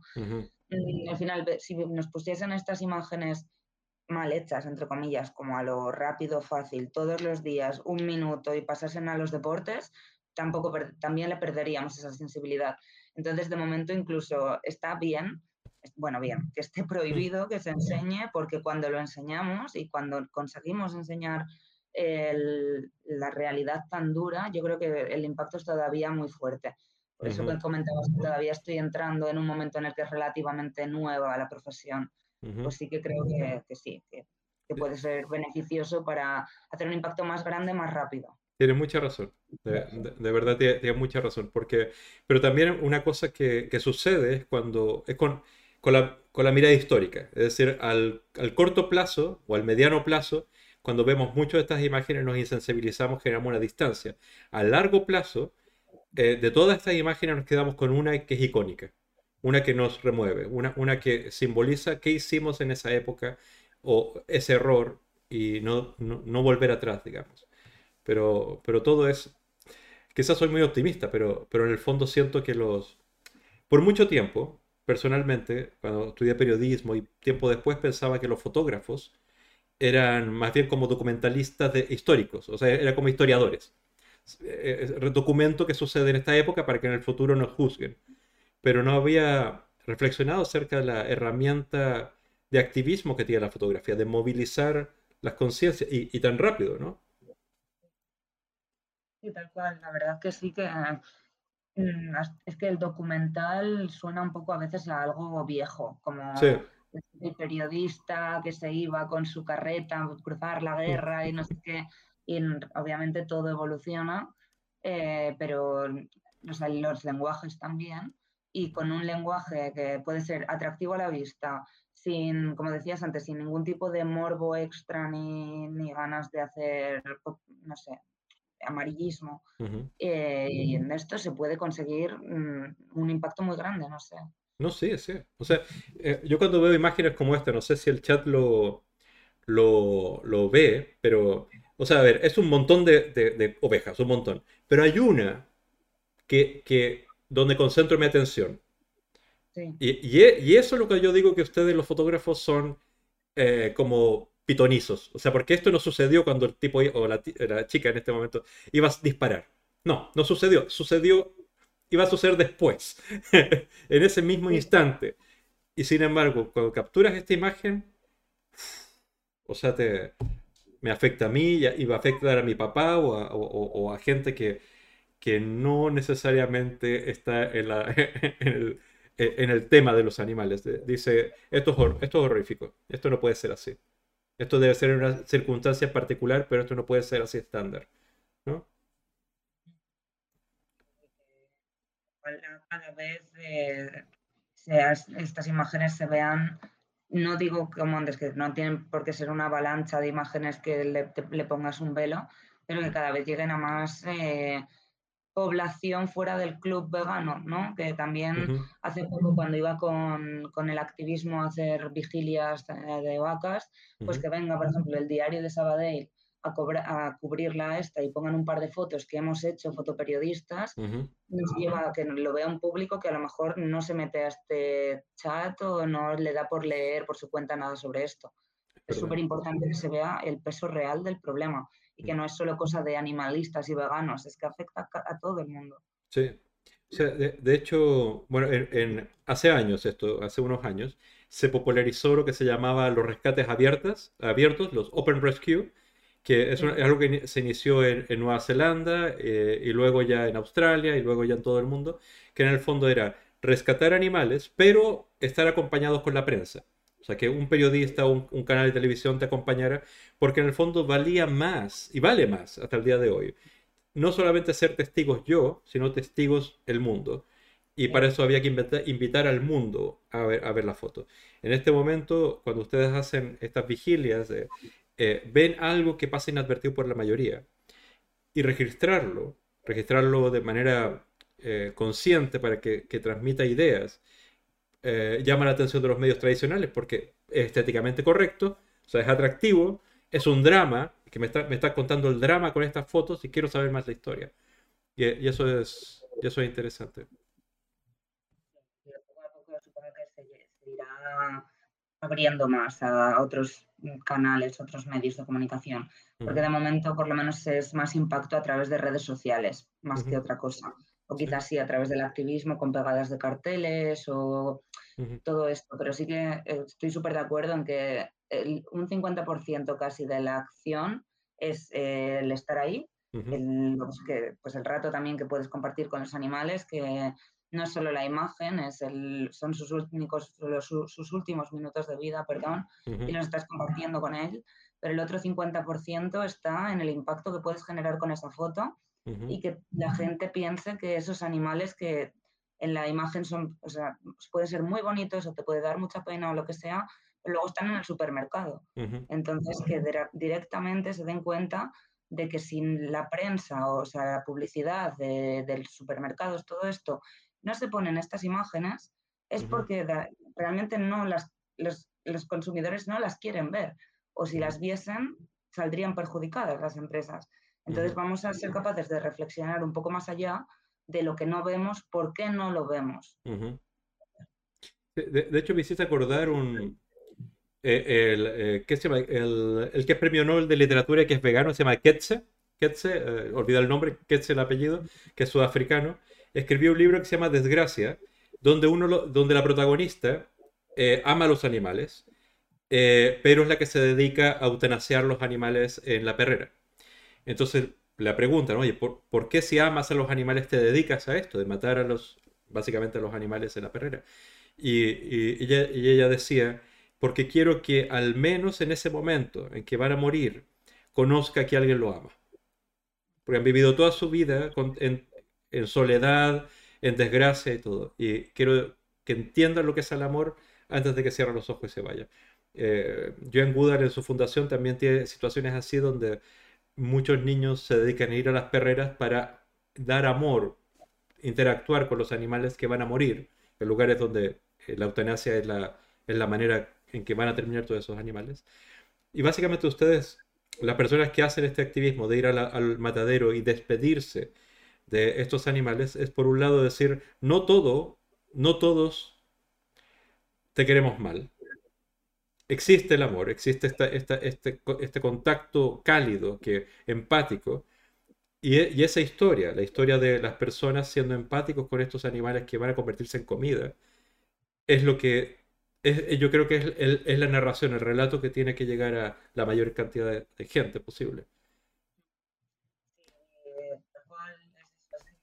Yo creo que nuestra máxima motivación en ese momento, aparte de los últimos minutos que puedes compartir y demostrar ese amor, que, mm, vamos, yo creo que la primera vez que estuve fue como muy duro, pero sí que lo que te concentras es en conseguir eh, una imagen que impacte y por algún minuto, ciertos minutos, tienes que bloquearte mentalmente, emocionalmente, para no ser consciente de lo que le va a pasar al animal que estás mirando a los ojos en pocos minutos u horas.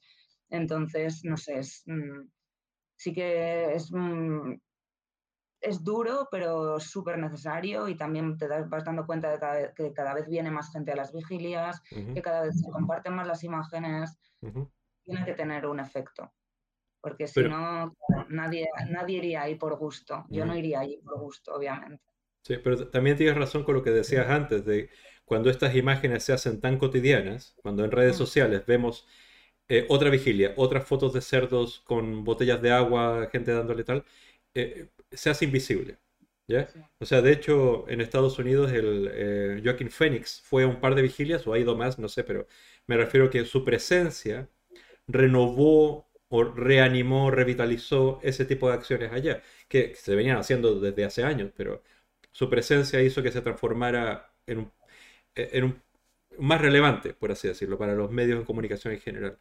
Eh, siempre hay una cosa que habla en el periodismo, que siempre cuando algo se repite, tiene que ser o más grande, lo mismo, pero más grande, o con personas de mayor importancia. Y, eso es lo único que hace que la, la cosa sea renovada, nueva.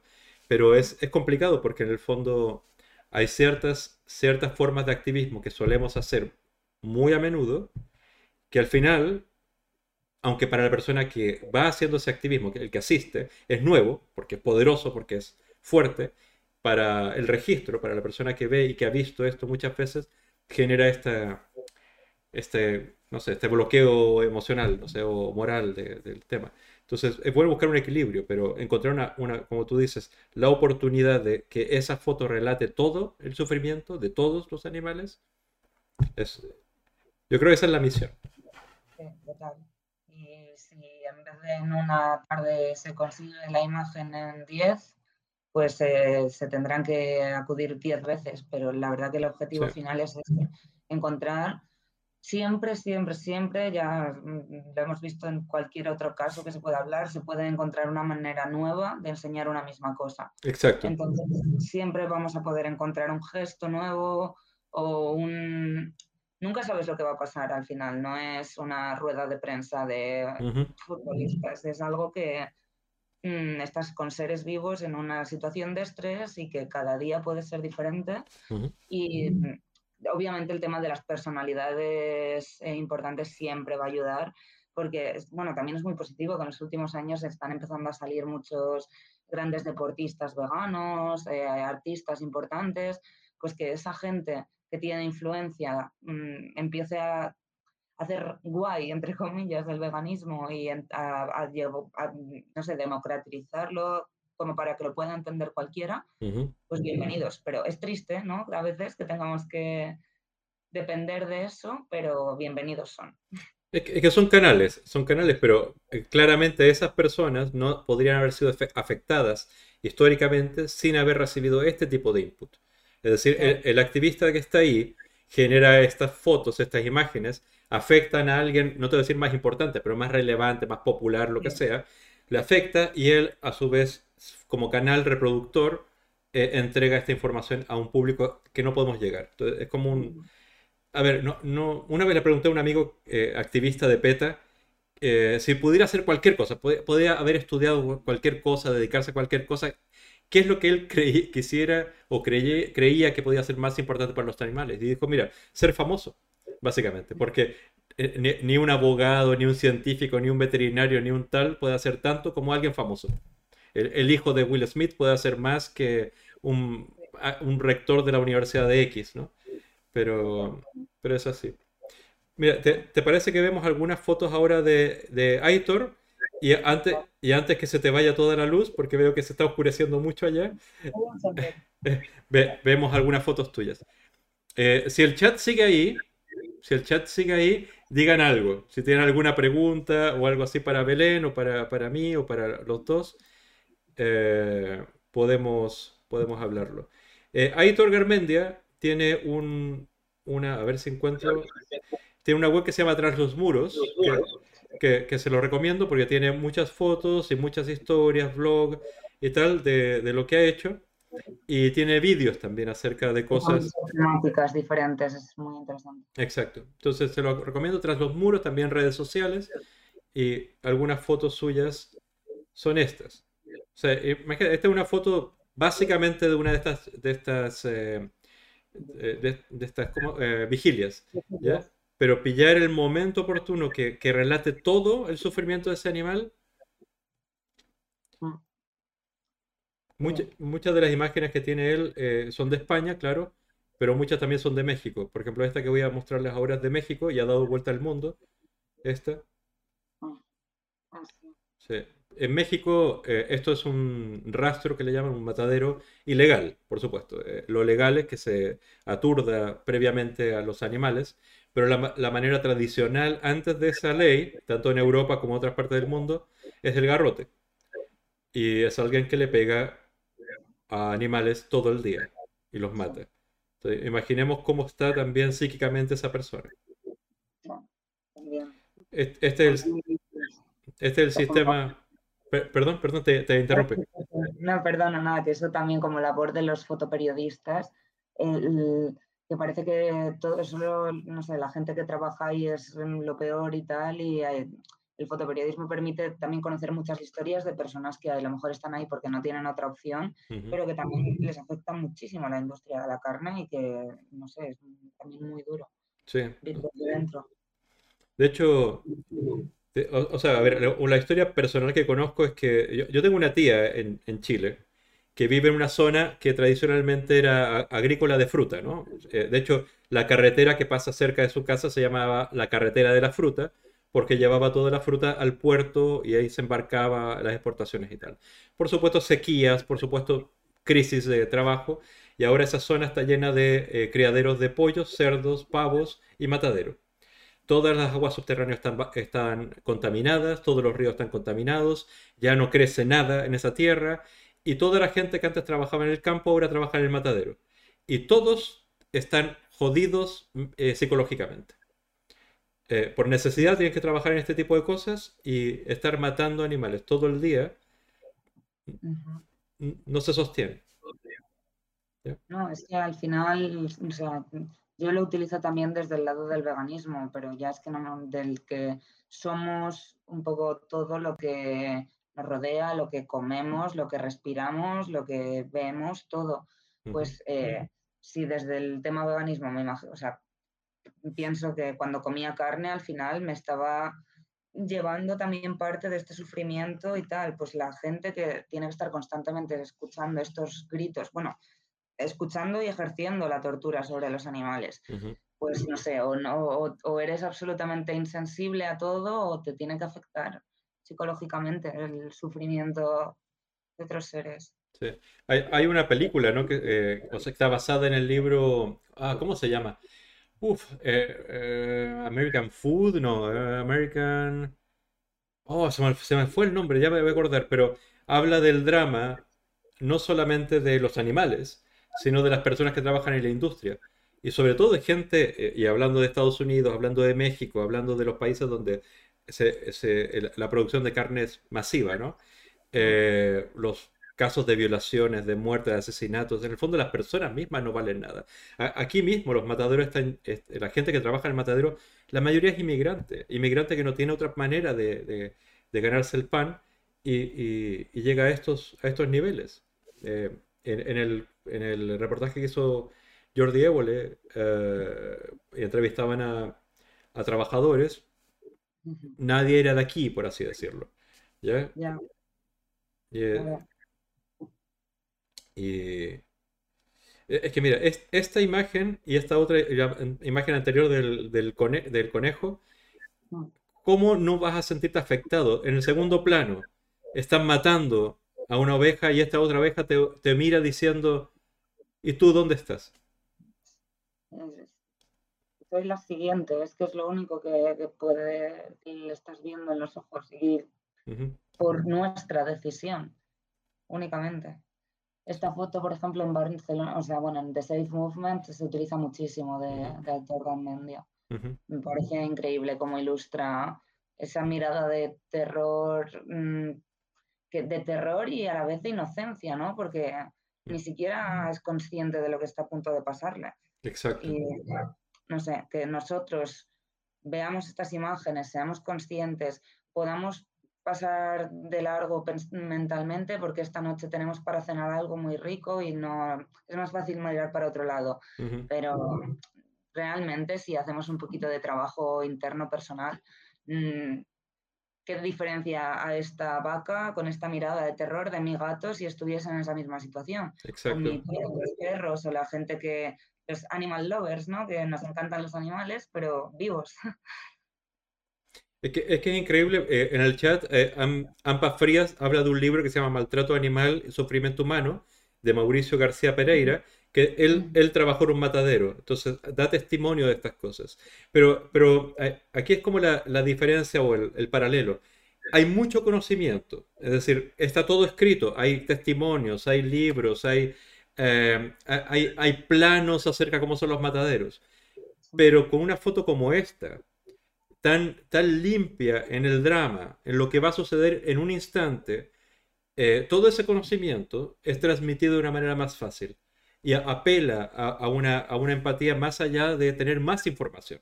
Como, como tú decías, vivimos una época, entre comillas, privilegiada porque estamos conectados con toda la información en la palma de nuestra mano. Eh, tanta información que a veces vemos que hay en Netflix en lugar de mirar esta foto.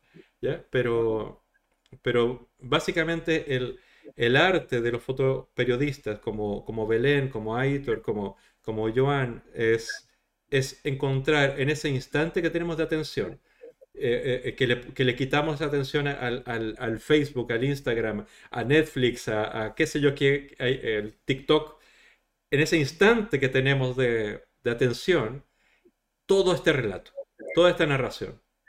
E, ese es el arte y eso es lo que, lo que se busca. Eso, eso es increíble. Mira, un par, un par de fotos más y vamos a ver algunas tuyas antes de que se nos haga tan tarde para... porque la gente en general quiere cenar. Esto más, más, o, más, o, menos como a estas horas, entonces... mira, mira, esta foto, es terrible y estética a la vez. Es terrible y bella. Eh, eh, eso me, La había visto y esto es un claro ejemplo de fotos súper bien compuesta, que técnicamente está impecable, el círculo, la forma, o sea, todo, pero que el impacto que te hace, Exacto. Mm, psicológicamente, sin que tú te des cuenta, te está atrayendo esa forma, pero una vez que fijas la mirada en lo que está pasando, en la sangre, en la expresión, en, en, esto, no sé si es un ejemplo de combinación perfecto. Eh, de hecho, en, estética, en, pictórica, en las pinturas, cuando se, usa un, cuando se usa un triángulo o una flecha, en el fondo te saca de la pintura, ¿no? Te, te lleva fuera. Pero un círculo siempre te encierra en la fotografía. Este círculo básicamente no te permite, no te permite huir de, esta imagen. Te, te, mantiene ahí. Entonces, es, o sea, no solamente estética, sino que es, es tremenda. Porque mira ese rostro. No, no, es... Eh, yo, yo, conozco a, a, desde hace años, cuando empezó con no, no, cuando empezó el activismo, porque lo empezó en Bilbao y yo estaba en, Barcelona, pero él eh, colaboró muy tempranamente en unas organizaciones que ya no existen, haciendo eh, investigación y fotografía. Y la evolución que ha tenido, eso que tú dices que es experiencia, ¿no? Es, intuición, pero con, con experiencia. Uh, llegar a estas fotos que está sacando ahora es que es... Él vibra con la causa, es lo que le motiva en su vida. Él, es testigo por, porque quiere cambiar conciencias, no porque lo encuentra solamente eh, estéticamente atractivo, pero sabe que estas características estéticas hacen que la gente se quede en la foto y no, y no pase la siguiente. Pero Tofu con, Tofu con Piña en el chat dice, yo sigo por aquí, ah, aunque no escriba, es que estoy mirando FPS, bueno, cosas personales suyas, pero yo pensaba que iba a decir algo acerca de, esto. Pero qué bueno que sigues ahí, qué bueno que sigues ahí. Mira, vamos a, ver unas fotos ahora de Belén, ¿ya? Ahora, entendamos, porque quizás es injusto, hemos visto fotos de gente que lleva, que lleva 30 años haciendo esto, ¿ya? Eh, y... bajamos el nivel de repente. pero, pero, en el fondo, a mí, te, lo digo personal, pero mira, voy a, voy a mostrar primero fotos de, de lo que fuiste a grabar de toros, de toros envolados, porque en el fondo, a ver, personalmente a mí, que llevamos más de 10 años fotografiando correbous, ¿ya? Y hay fotos que hemos sacado que son muy buenas. Pero la diferencia cuando va un fotógrafo eh, profesional, por así decirlo, o que tiene no solamente conocimientos técnicos, sino intuición. Y Aida, por ejemplo, fotografía muy bien, es muy buena fotógrafa. Pero yo noté en las fotos que nos mandaste y pude, ver que, no son estas exactamente las que, que, me, que me mandaste tú ahora, pero, pero en el fondo, en una sola foto, narras todo lo que sucede. La, la tensión de, de, este personaje ahí, la huida de este toro, la, la posición que tiene de, de, de desesperación, el público alrededor en un segundo plano, siendo que las condiciones de luz eran horribles y creo que técnicamente tu cámara tampoco tenía demasiado sensibilidad, ¿no? Porque, pero tenemos otra... El objetivo más acertado, pero... Pero, digamos, más allá de los problemas técnicos, la composición la encontré tremenda. ¿ya? Y mira, Paspria dice que es muy buena foto. Y, yo eso, eso, eso, eso creí. O sea, hay otras, mira, te voy a mostrar otras.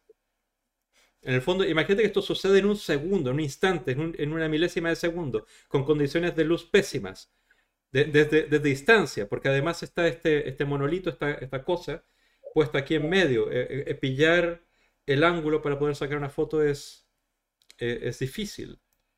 Claro, porque esto seguro que ya lo habéis comentado vosotros otras veces, pero cuando te, saluda el alcalde del lugar y te invita a sentarte en un sitio privilegiado, el privilegio es que tienes un poste así en la cara. Exacto, exacto. Es que normalmente cuando, cuando vamos a este tipo de cosas nos ponen en el lugar donde más difícil tenemos fotografiar.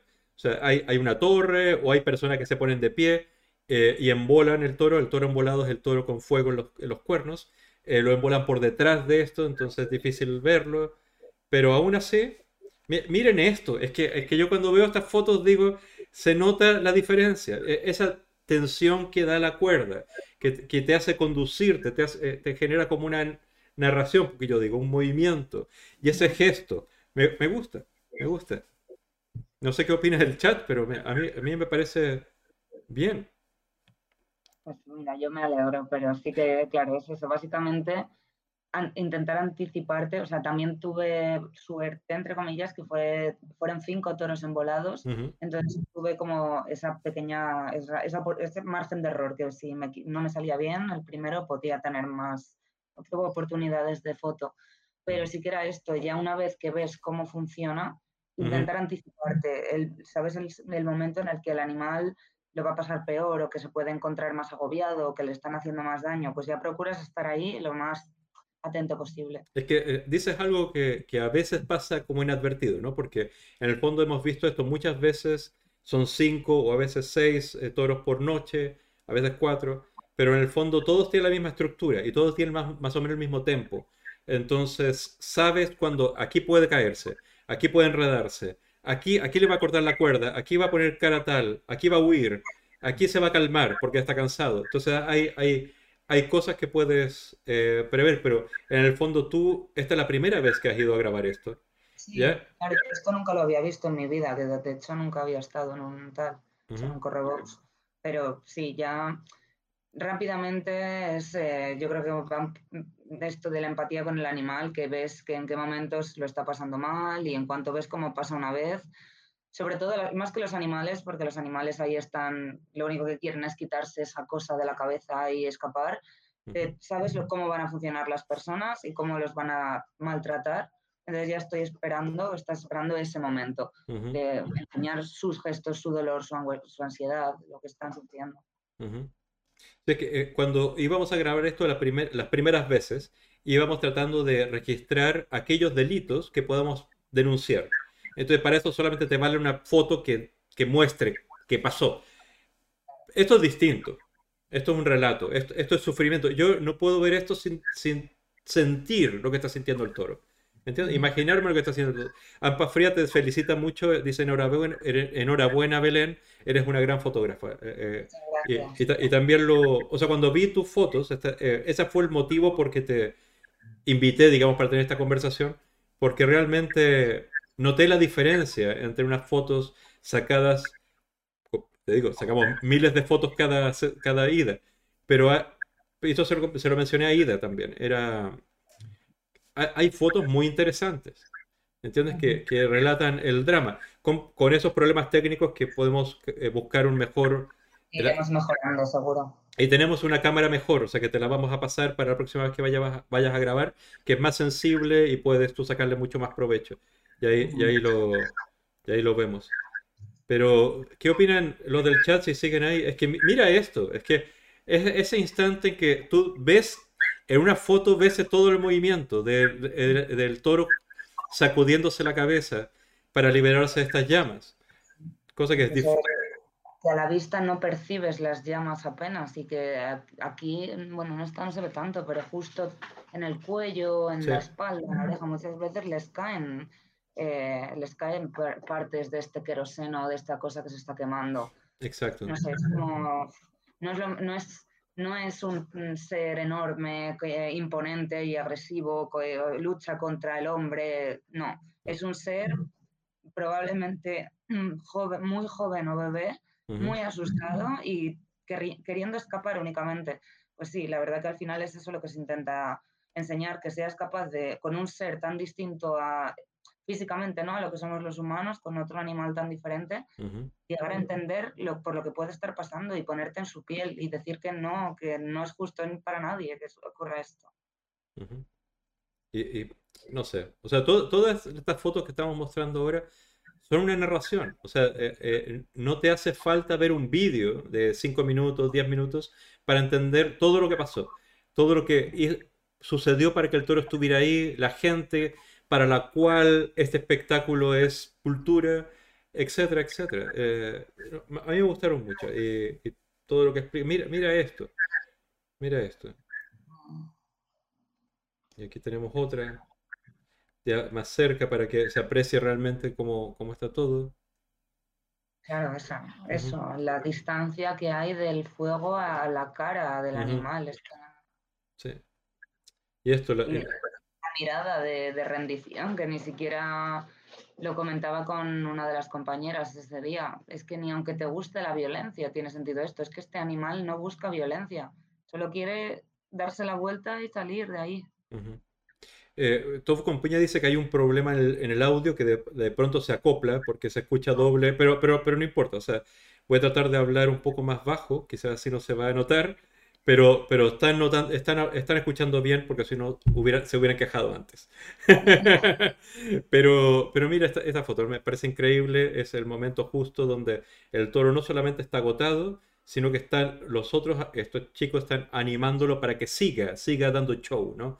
Eh, es increíble, es increíble. Sí, hasta el último aliento y solo por puro, no sé, es que yo no lo llego a entender, pero por pura diversión de unos minutos merece la pena que este animal esté así de exhausto y sufriendo y recibiendo golpes, bueno, no sé. Sí. La verdad, fue, para mí fue muy impresionante verlo por primera vez, aunque ya obviamente mm, me pareció horrible, pero sí que estar allí y verlo desde estos ojos de, es que estás intentando, mm, no sé, es que tampoco hay manera de demostrarle a ese animal que te preocupa, pero de alguna manera con la presencia, la mirada, la energía y del equipo también, saber que estás con gente que está igual que tú allí. Pero bueno, sí, es, lo que decía antes, ¿no? Que ojalá no, tuviésemos este, que trabajar de esto. Pero básicamente, sí, ojalá no existiera este problema, pero el, eh, yo creo que el corazón de un activista o de un fotoreportero, más allá, eh, siempre va a haber una tragedia. Si, no, si no, los animales va a ser otro. Va a ser mujeres, van a ser los niños, van a ser ah, otras etnias, van a ser otras diferencias, pero siempre el diferente es considerado nocivo, eh, incluso, bueno, en fin, ya, ya entiendes. durante todo, toda esta parte moderna de la historia ha sido así. Eh, eh, Lindol dice que se oye bien, que no hay problema. Michael Temple, que es un poco más vehemente, dice hijos de puta, me pone mala y este tipo de cosas. Pero mis fantasías te dice, Belén, un abrazo, pedazo de corazón que tienes. Gracias. Sí, yo también estoy intentando ser, eh, utilizar un vocabulario así de entrevista. No, no, pero a ver, a ver, es que yo, yo también estoy un poco anestesiado porque he visto durante 20 años eh, fotos similares, por eso también me, me parece súper interesante encontrar una imagen que relate el drama sin eh, que sea sucia, que sea solamente anecdótica, sino que, que, que e, una foto así, sacada que saca unas condiciones de lente mejor, tal, tal, tal, va para un libro. Eh, tiene todos los elementos, todos los elementos. vamos a ver eh, algunas fotos de, de las vigilias que, que, también me pasaste, ¿vale? ¿Ya? Pero Tofu con, Tofu con piña dice... Ah, espera. Ah, no, a, ver, nada, discúlpeme, es que Aida acaba de hacer un raid con 31 participantes, debería haber aparecido aquí un, chillido, una, imagen tal, pero, pero no ha aparecido, eso me parece feo, porque normalmente se hace fiesta, pero es un raid con 31 participantes, es decir, hay 31 nuevos em, espectadores en este momento. eh, muchas gracias por estar aquí. Em, eh, vamos a, estamos hablando de fotografía, de fotoperiodismo con, con Belén, que es eh, fotógrafa, fotoactivista Estamos eh, viendo algunas de sus, de sus eh, fotos. Ahora vamos a ver algunas fotos de las vigilias que se hacen fuera de los mataderos. Em, eh, voy a leer un poco lo que estaba diciendo con Piña, que dice, no sé si sigo, no, no, sé, yo sigo pensando mejor montar cine o actividades al aire libre que corridas de toros. Em, lo, lo, que debería ser tradición en vez de toros es el cine, las actividades normales sin maltrato animal o actividades de enseñanza. Eh, fantasía dice que, no, que, esto no se puede respetar, eh, solo entender que son seres que necesitan tanta oscuridad eh, para no encontrar así su luz. Estoy, yo creo que estas personas, a ver, normalmente, y, te lo digo porque estoy tratando de ser súper amable, normalmente la gente que disfruta con este tipo de sufrimiento, con el maltrato de los seres más débiles, es porque sus vidas o la percepción de sus propias vidas es muy miserable. Eh, eh, eh, que están viviendo situaciones de enorme ansiedad. no es raro que en las zonas donde hay más afición a este tipo de cosas, son las zonas más deprimidas económicamente del país, son los, lugares donde hay menos alternativas culturales. Estamos hablando de Huesca, estamos hablando de Castellón, estamos hablando de Terras de Lebra, en el sur de, eh, Tarragona, estamos hablando de algunas regiones en Castilla-León, Castilla-La Mancha, etc. Entonces, e, es, no quiero entenderlo como, como, en cuanto a justificarlo, pero hay, es un problema sociológico, no es un problema solamente de crueldad. Claro, claro, o sea, yo esto, o sea, ya lo, ya lo pensaba, pero lo viví del todo cuando fui a estos correbous, porque te das cuenta de que la gente que está allí no solo está por el espectáculo y tal, al grupo de animalistas nos odian y nos odian sin ningún tipo de, de motivo, porque no vamos allí ni a molestar, ni a incomodar, ni a discutir con nadie, simplemente a cubrir, ser lo más profesionales posibles, teniendo que mordernos la lengua, por supuesto, un poquito, pero es como esa rabia contenida que te das cuenta que no es nada personal, es algo que de alguna manera necesitan soltar y lo sueltan de esta manera. Abacus acaba, acaba de hacerse suscriptor de, del canal. Eso quiere decir que puso, puso su platita donde puso sus palabras. Muchas gracias. Muchas gracias. Eh, eh, eh, Aida preguntaba de qué estamos hablando. Bueno, ella sabe de qué estamos hablando, pero le hago una introducción una vez más. Estamos hablando de fotoperiodismo, fotoactivismo. Hemos visto hace un rato fotos icónicas de, de los reporteros gráficos. Algunas de los... Escogimos dos, Joan MacArthur y y eh, Aitor Garmendia, que son fotógrafos del tema de animales, que son muy importantes, muy interesantes, hablamos de ellos. Y ahora estamos viendo algunas fotos de, Belén, que es fotógrafa también. Juan, Juan, de, Juan Dolo, gracias por seguirme, gracias por, por seguir este canal. Eh, vamos a seguir viendo algunas fotos y conversar acerca de eso.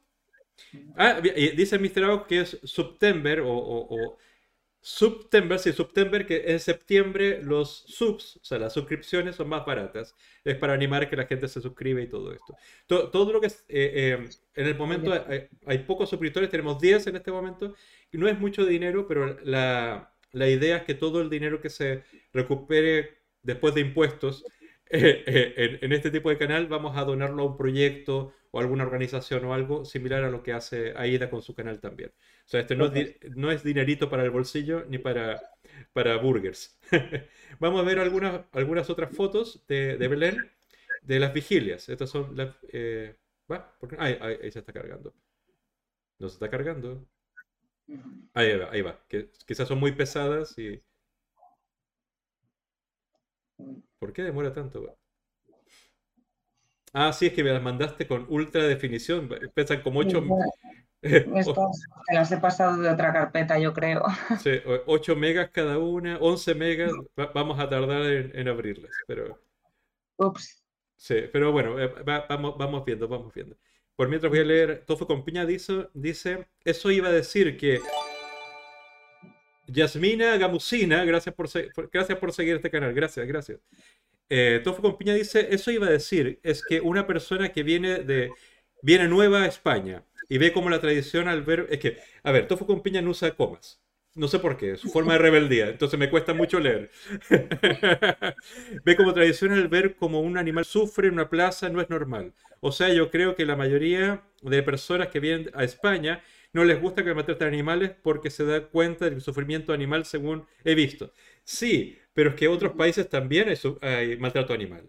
O sea, en mi país, en Chile, está abolida la tauromaquia, pero hay rodeo, que es básicamente lo mismo. En Argentina, que también está abolida la, tauromaquia, hay gauchadas, hay coleados, toros coleados en, Colombia y en Perú, eh, perdón, y en, Venezuela, eh, charreadas en México, aparte de pamplonadas que le llaman, que son tipo de encierros, eh, lo mismo, en fin, hay cantidad de fiestas crueles con los animales en todo el mundo, siempre. Entonces... Sí, sí, en España porque tenemos la fama de la tauromaquia, pero en realidad da igual en la ciudad del mundo, excepto Berkeley, que se acaba de hacer la primera ciudad vegana del mundo.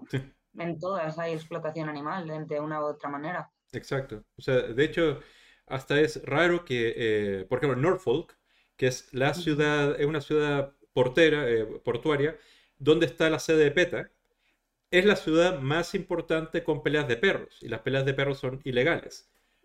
Pero, sí, eh, pero está ahí, o sea, es, el, lugar más vegano, por, por así decirlo, un pueblo pequeño, en Virginia.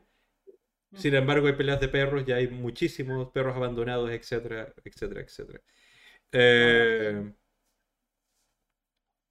sí, sí, al eh, final lo que me parece importante es abordar el tema de los animales desde todos los puntos, que no es solo que lo de los mataderos es muy importante porque la, alimentación afecta muchísimo a todo, pero claro, también como Anima Naturalis, que trabaja la caza, los eh, animales para espectáculos, el Naitor Garmendia en su web, que podemos ver también cosas de, bueno, sí, carreras de perros, de todo, al final. Exacto, sí. Es que hay mil maneras de explotar. Cosmética también, es que, bueno, prácticamente hay pocas cosas en las que no los estemos explotando. Eh, en el libro de Haydn, de, Joan MacArthur, me parece que hay una foto de la fotógrafa que sacó las fotos de biotecnia, por ejemplo, ¿ya? que, su nombre no es ese nombre, se me olvidó el nombre, pero claramente no es ese nombre. Y se dice que es una trabajadora, pero no era una trabajadora, era una fotógrafa, una foto periodista, básicamente, que hizo ese trabajo. Em, estas son fotos de Belén, que me las mandó con una, calidad tan alta, tan alta, que, mi ordenador no puede, ¿no? Porque como estamos transmitiendo y tal. Pero, pero estas fotos están sacadas en vigilias de frente al matadero y, estamos hablando en, fotoperiodismo no solamente que una foto genera un registro de algo que sucede o sucedió, sino es una echar luz a una situación que parece oculta, pero genera empatía. Es una, hay una misión ahí de activismo en la foto. No solamente decir esto sucedió, este es un ojo y ahí está. No. ¿Qué te dice? Hay un, hay un ser ahí. Eh, normalmente verlo a las miradas de los animales nos ayuda a conectar, porque es lo similar que tenemos también nosotros. ¿no?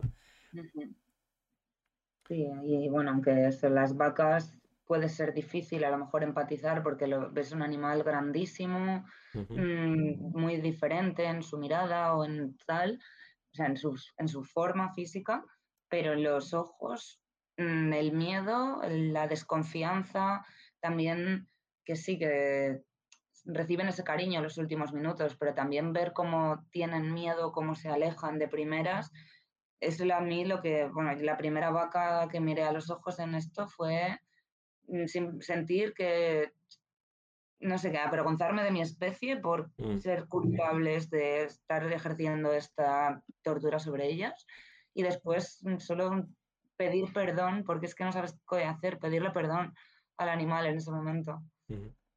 Yo cuando vi esta foto de las que me mandaste, me acordé de la, de la situación que hizo que yo me hiciera vegano, porque eh, era, era vegetariano, pero fui a una lechería aquí en, la Falleda, que queda cerca de Bulot, y que, que, era la leche que tomaba porque es como ecológica y todo lo bueno.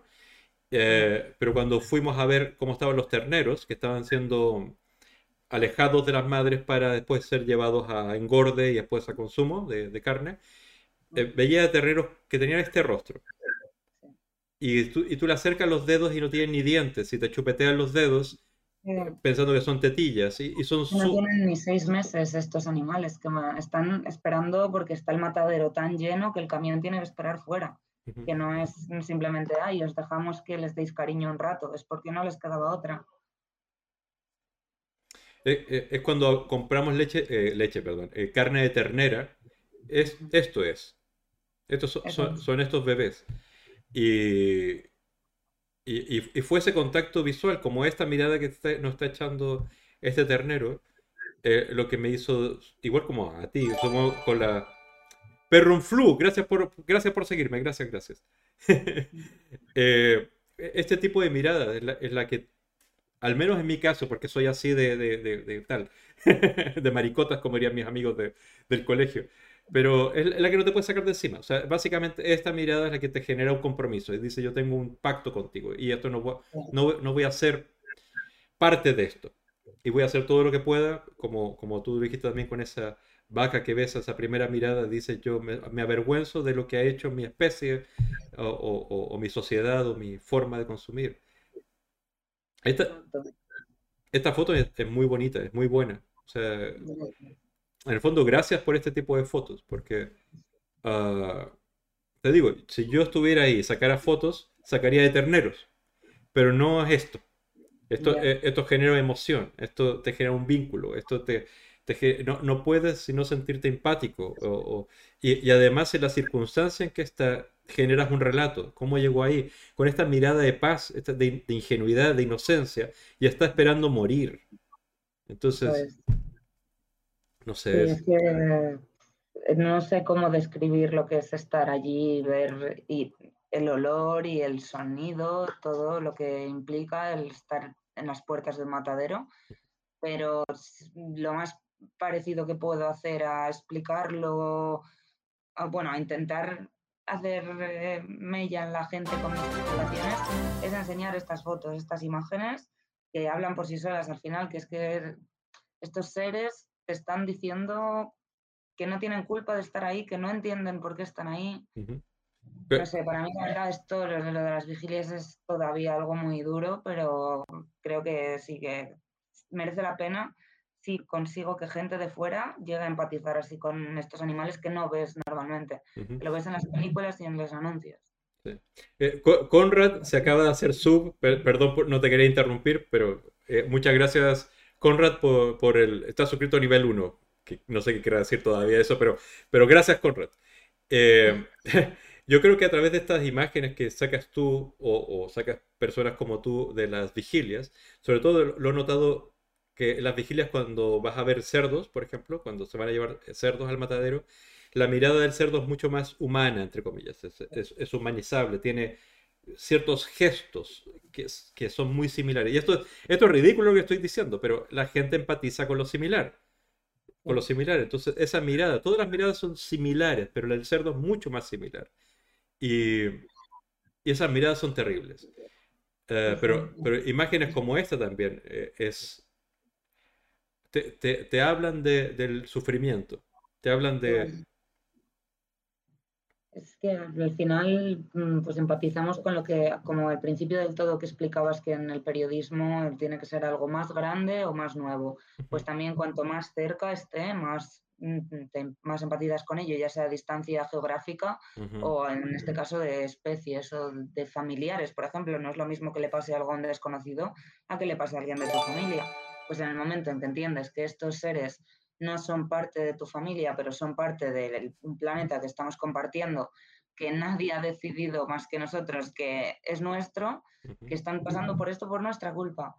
No sé, bueno, disculpa, discúlpame, discúlpame, no te quería interrumpir, pero es que Conrad no solamente se, se hizo sub, sino que regaló eh, cinco subs, cinco suscripciones a gente, a, a Connie MH, a Tofu con Piña, que siempre viene, a Cancermo, a Sokisi y a Eliana, a Eliana Vegan también. O sea, eh, sé, discúlpame Belén, porque en el fondo eh, estás hablando de una cosa súper eh, profunda, íntima. No, no, no, no te preocupes. y pasan estas cosas en, el Twitch y, tengo que agradecer a Conrad por su generosidad y, por todo esto. Claro que eh, sí, cosas del directo. sí, sí, pero, pero bueno, ya vimos, la mayoría de la gente acá vio las fotos de, de, de Belén de la tauromaquia. En el fondo, de verdad me impresionó eh, la narración, la, narrativa que tienen esas fotos.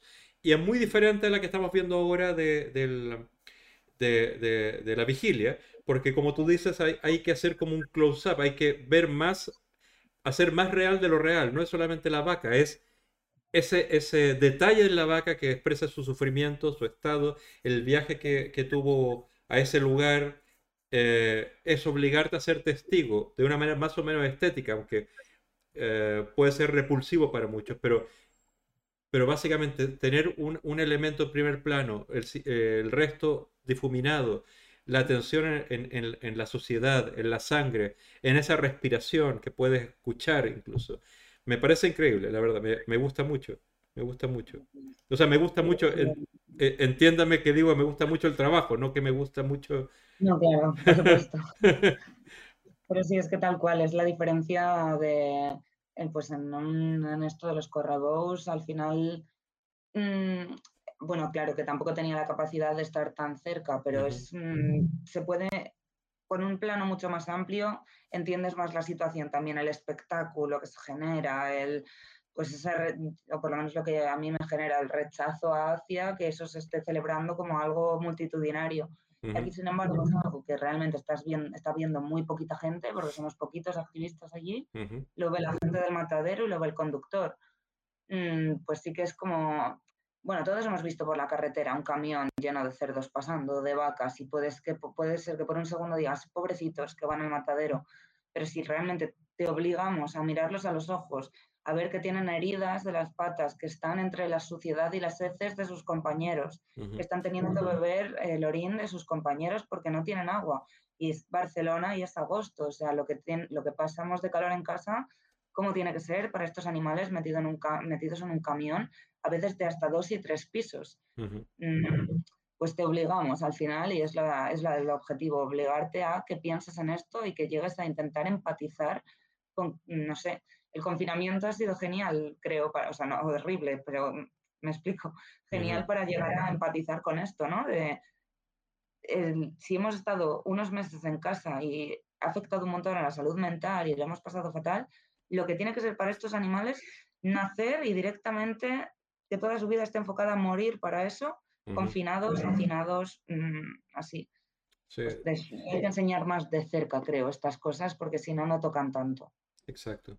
De, hecho, me, llama la atención que hoy mismo estaba viendo que en, la prensa apareció que van a sacrificar eh, 100.000 cerdos en Inglaterra por el tema del Brexit, que como ya no pueden exportar ah, igualmente y tal, van a quemarlos, van a deshacerse de 100.000 cerdos. Y cuando escuchas 100.000 vidas, es como si no fuera ninguna, ¿no? Es un número, una cifra. Pero cuando ves la mirada de un animal de estos, cuando ves eh, las situaciones que están unos pocos, en el fondo te hace sentir el sufrimiento de todos. Y, me están, me están, me están, eh, Aida está insistiendo, Conrad, si estás ahí, besote. Porque no solamente se suscribió, está aprovechando September, así vuelto loco, porque como regaló suscripciones y tal. Y, y, Conrad además compró un cuadro que pintó Aida, que lo va a recoger. ¿Cómo? ¿De los flamencos? Sí, de los flamencos. Lo, lo compró. Súper bonito. Pues mira, qué guay. Y todo es para una causa, todo es para los animales, entonces le agradezco muchísimo lo que está haciendo y todo eso. Eh, es de, es de Valencia, si, si, mal no entiendo. Besote, besote para él. Pues sí, muchas gracias. y, y, mira, todas estas imágenes me parecen, es que, uh, como, como digo, es instantes o mordidas de realidad. Son situaciones. Eh, es, mira, te voy a contar esto simplemente no, y no quiero hablar tanto. Dios mío, siempre digo no hables tanto y hablo tanto. El, el, primer día de la clase de periodismo, cuando estudié periodismo, allá por el año 1991, me preguntaron, ¿por qué quieres ser periodista? Y en el fondo yo pensé que simplemente lo que quería era hacer visible lo que se mantiene invisible. Esa era la, mi, definición más chiquita de lo que era ser periodista. Era poner eh, mi formación, mi interés, mi exploración, mi tiempo, me hace ver cosas que la mayoría no atiende o, pasa inadvertidas, ¿no? Eh, como, como exactamente esto. Sin embargo, es hacer visible lo invisible, es, es tratar de buscar la manera mejor de transmitir la máxima cantidad de información y sobre todo hacer un puente de empatía hacia esa realidad que como tú bien sabes, pasa todos los santos días, pero muy poquitas veces hay algunos testigos que pueden registrarlo. Y mejor registrarlo con, un ojo sensible a, todo esto. Acá hay otra foto. Otra foto de, una, pierna, una pata con herida. Sí, tal cual. Es que, o sea, a mí, de hecho, en periodismo también bueno, me pasó en periodismo y en fotografía. Creo que la que recuerdo ha sido en fotografía. Al iniciar que me preguntaban por qué quería ser fotógrafa, y así, era en fotografía. Y decía que, bueno, que había hecho ya periodismo, que me interesaba mucho, que mi objetivo final sé que es contar historias, eh, pero no tenía muy claro hacia qué lado. Tenía más en, mente tema inmigración, refugiados, derechos humanos, tal. y, y al final es, que es lo que decías antes, que aunque no hubiese esta causa, habría otras muchas, y es simplemente decidir en qué quieres eh, enfocar tu energía, tus habilidades, tu tiempo, y yo con el tiempo no, no dejo de lado otras causas que me siguen pareciendo súper importantes, pero creo que la, la que en la que me voy a enfocar más en, en serio es en, los animales y todo lo que tiene que ver con ellos. Entonces, simplemente el, no sé, ponerle, pues como en cualquier trabajo, ¿no? Pero ponerle la pasión y la energía que haga la diferencia. Sí. Es que es, muy interesante porque, a ver, hay periodistas para todo y sé que el periodismo no tiene buena fama. Nunca ha tenido buena fama. Nunca, nunca. Pero en el fondo no sé por qué siempre aprecio más al fotoperiodista como quizás él no, no podría hacer su trabajo si no está involucrado con lo que está fotografiando. ¿Ya? Eh, eh, no, sé qué autor decía que el, en toda fotografía hay tres elementos, ¿no? El, tiempo, el sujeto y uno mismo, el fotógrafo. Siempre el fotógrafo está involucrado en la, fotografía. Eh, y, esa entrega es una ética, básicamente. Una ética y una estética. Y eso le da mucho sentido a estas obras. Me, me gusta me, eh, eh, sinceramente te, envidio. Sinceramente te envidio, porque yo no soy tan buen fotógrafo.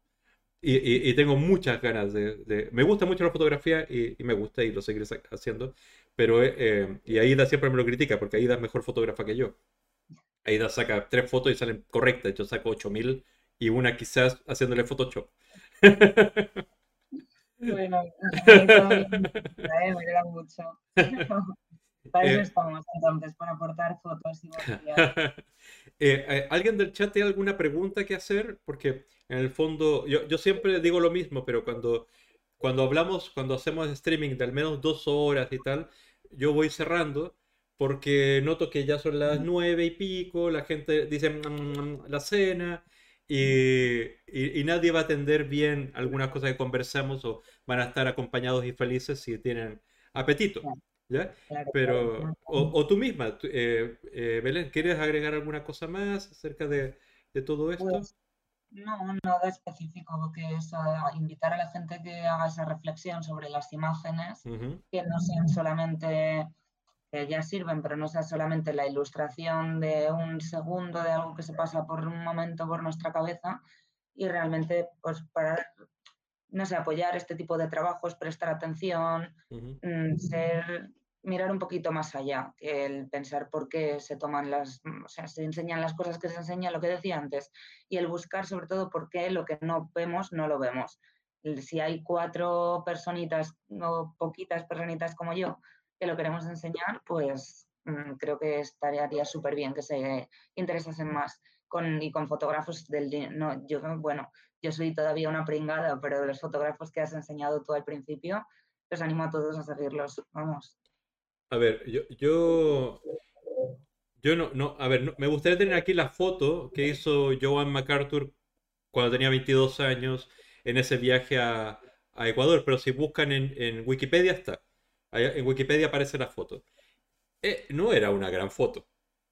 Y, y, tú tienes más o menos por ahí, o sea, la misma edad o similar la edad que, que tenía Joan MacArthur cuando sacó esa primera foto.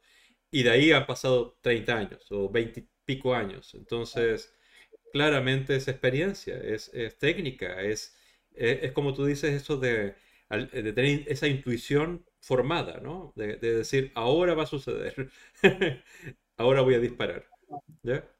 Eh, y la oportunidad también de trabajar con pues, como profesionales como vosotros que, que, te dan acceso también ¿no? para este tipo de imágenes, que por mucha intuición y buenas intenciones que tengas, hay que estar en el lugar adecuado y con el equipo adecuado. Eh, me están preguntando si tienes, eh, que, nos digas tus cuentas de Instagram y de, y, de eh, Twitter, está preguntando también, para poder ver alguna de tus cosas, si quieres. Pues, ¿no puedo escribir yo aquí? No. no, no, creo que no, pero a ver, si me lo dice, es Bel... belgonzalez.net, la página web. Ya, pero eh, eh, en Instagram es belgonzález. El Instagram es arroba belgonzález.nef. N-E-F. ¿Y, ¿Y tu web? ¿Tienes una web? que es? La web es igual, pero con T al final. belgonzález.net. Vale. es que lo voy a poner en el chat para que lo vea la gente. ¿Les parece? Genial. A ver. Esta es... esta foto que me pones ahora en pantalla, hoy, mm, que no la conocía, he visto una de Joan MacArthur, que es súper similar. bueno, que es como un making of pequeñito de cómo ella se acerca al camión, cómo trata con los animales un ratito y cómo al acercar la mano, una lo primero que hace es eso, pues darle un beso, intentar buscar la teta. Y no sé, me ha, esto que dices, ¿no? Que me queda mucha trayectoria, pero realmente el ojo lo voy entrenando. Sí. Es que, como tú dices, que cuando ya ves cómo interactúa, ¿qué, va a suceder? O sea, ves la narración, entonces te adelantas, sabes que va a lamer, sabes que lo normal es que mire con curiosidad, eh, es normal que vengan y beban sedientos, es normal que vengan con daño, es, es, es lo que estoy esperando y quiero fotografiar de la mejor manera eso para transmitir empatía, ¿no? Entonces, eh, está, está muy bien. O sea, eh, cuando vemos... O sea, yo creo que el desafío de todos los fotógrafos, y como lo vimos al principio con estas imágenes icónicas, es conseguir la imagen que retrate la época, ¿no? El, mundo. Y, por eso también siento que es súper interesante que Aitor Garmendia haya ganado el premio del World Journalist Photo of the World, precisamente porque como un consenso, eso es, una, es, un signo de los tiempos. El maltrato animal en las granjas es un signo de nuestros tiempos. Y ya no podemos mover la, la, eh, eh, la mirada hacia otro lugar. Esto que tú estás fotografiando y este, este camino que quieres hacer de activismo es, es, una cosa que se está explorando recién, pero es tierra incógnita. Hay mucho que, que retratar y mucho que decir hasta encontrar esa imagen que sea icónica. ¿no? Totalmente. Y esas imágenes que empiezan a resonar realmente en la conciencia de la gente, que igual que la primera imagen que ponías de Vietnam provocó que un montón de estadounidenses decidiesen que estaban en contra de eso, llegará una imagen que nos haga al mundo despertar también, o muchas imágenes que nos hagan despertar respecto a esto. Es verdad, es verdad. Eh, es de esperar, es de esperar eso, pero creo que, que al menos cuando pase el tiempo, o sea, a ver, yo, yo, yo, no tengo hijos y no voy a tener hijos, pero tengo sobrinos. Y yo a veces me pongo a pensar en cuando mis sobrinos tengan veintipico años y me digan, a ver, viejo de mierda, mira lo que hiciste con tu planeta cuando eras joven. Y, y vean estas imágenes de gente como tú, gente como Aitor, gente como, como Joan, uh, que retraten exactamente la, lo horrible que fuimos con, los animales durante décadas, durante siglos. Yo, yo, no, yo, yo sé que yo estuve haciendo cosas para que eso no pasara, pero aún así me siento muy responsable, muy responsable. Un, tercio de mi vida fui parte de esto. Entonces. Exacto, sí, sí. Y lo, lo vemos y lo, al final te sientes parte porque no puedes evitarlo 100% al verlo o que otras personas de tu entorno participen Sí, es, es, eso, pero por lo menos no sé cuánto tardará en acabar. Yo creo que firmemente, igual que la, especie humana ha ido evolucionando en otras cosas, esto se va a acabar dando cuenta de que es una barbaridad. y, bueno, pues mientras tanto, eso, al lucharlo. Sí. Yo, yo, yo, yo tiendo a no ser muy optimista, pero creo que el volumen del, sufrimiento que, lleva, el, volumen de animales utilizados para el consumo humano, es algo que tiene que cambiar porque, porque nos estamos jugando la vida eh, eh, del planeta, de la salud, etc. Entonces, eso debe cambiar eh, antes que me muera, digamos. Pero, pero radicalmente que cese el consumo de animales, dudo que eso sea pronto. Pero, pero, en el, pero, en el, volumen, en, la, inmensidad de este problema, yo creo que va a haber cambios sustanciales. Espero, por favor, porque quiero que haya planeta para mis sobrinos eh, dentro de estos próximos años. Eh, si hay alguna pregunta. Perdón, perdón. No, que, que, exactamente lo que tú dices, que creo que de aquí a poco, yo tampoco pienso que de aquí a pocos años, o quizás ni que yo vea que no se utilizan animales para absolutamente nada, pero igual que la, pues eso, que hace 200 años la esclavitud mm, era lo que era, ahora lo vemos como una atrocidad, pues evolucionamos, espero.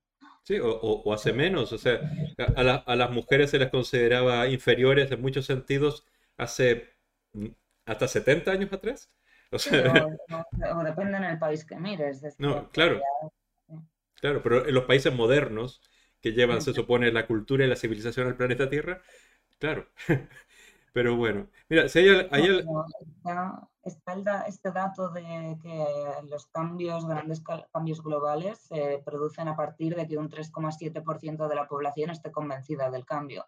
Yo sí que soy bastante optimista que un 3,7% podemos ser. Pero luego el efecto rebaño, mm, funcionamos así.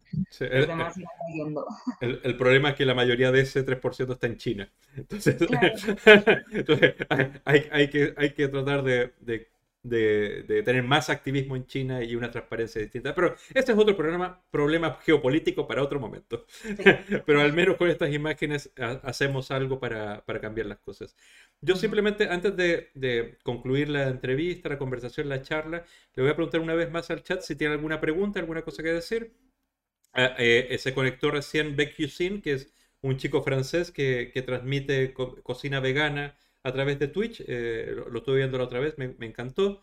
Ah, se está conectando recién, entonces les recomiendo a todos los que no pudieron ver esto completo, si pueden verlo después, porque creo que tiene, creo que este es el primer, primer eh, Twitch o intervención de Twitch que he hecho en este canal que tiene sentido de principio a fin. Eh, desde la presentación introductoria del, del, fotoperiodismo hasta todo lo que hemos conversado con Belén. Tiene sentido y les invito a, a escucharlo, a verlo en otro momento si es que no tuvieron la oportunidad de verlo en vivo. ¿Les parece? ¿Hay alguna pregunta? Eh, Jaime dice, cada vez habrá menos en, pocos años la tauromaquia y después el consumo de carne, dice. Aida le contesta a Beck em, ah, no, está, hablando de otra cosa, está hablando de la mudanza porque Aida se está cambiando de casa y tienen su conversación entre ellos. Ah, y y Leonora me dice que corte ya el, el, Twitch porque quiere, eh, quiere que conversemos comiendo, que me va a llamar por Zoom y tal. Pero eso no tiene por qué saberlo el resto de la gente, ya, eh, Leonora, no lo publiques ahí. bueno, mira, un beso grande, muchísimas gracias por tu tiempo, por entregarnos estas fotos.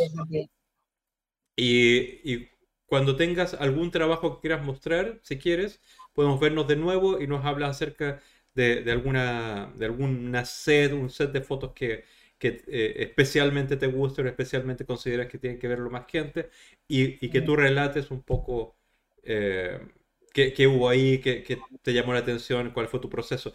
Porque sé que yo hablo mucho, trato de, estoy trabajando en ello, estoy trabajando en ello, pero, pero eh, si me quieres interrumpir, me interrumpes y ya. Pero creo que en un, siguiente momento podrías hacerte una presentación de, tu trabajo y de trabajos que te interesen a, tú sola. Y yo, yo me quedo calladito en un rincón, pongo esta cámara en chiquito aquí abajito. ¿Mm?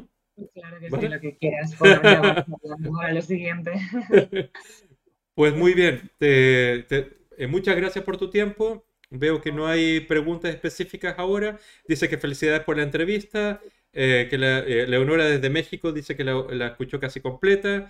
Eh, Sim dice que va a ver esto del comienzo para, para, para, enterarse un poco de todo eso, porque creo que es interesante. Y, y básicamente aquí terminamos, ¿no? ¿Te parece? Pues muchas gracias a ti y a la gente que ha estado por aquí viéndonos. Ya nos volveremos a ver pronto. Muchas gracias, entonces. Un besote y, nos vemos. Adiós. Muy bien, muy bien, muy bien.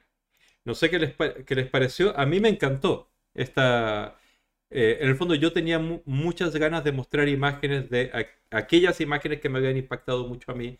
Eh, eh, Belén nos acompañó en aquella ocasión a grabar estos correbous, que vimos ya las fotos, me impresionó, me, gustó muchísimo el enfoque, la composición que tiene. Hay problemas técnicos, pero tienen que ver con el objetivo, tienen que ver con la falta de luz, tienen que ver con cosas que se pueden cambiar. Pero el instante que, fotografió, que, nos permitió utilizar como, como mecanismo de empatía, de, medio de empatía para el tema de los correbous, más allá de solamente un registro, me gustó.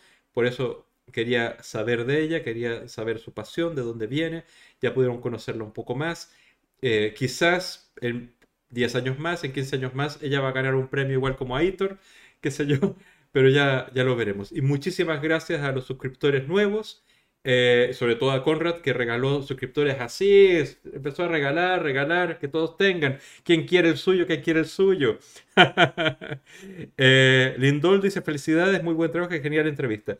Eh, la verdad es que quiero aprovechar que no tengo demasiados seguidores entonces, para traer a alguien súper importante, pero quiero traer personas que nos hablen de su pasión que la pasión que les motiva desde la mañana hasta la noche es luchar y trabajar por el tema de los animales desde su profesión, desde su vocación, desde su fortaleza, su inteligencia, su creatividad, desde sus vidas.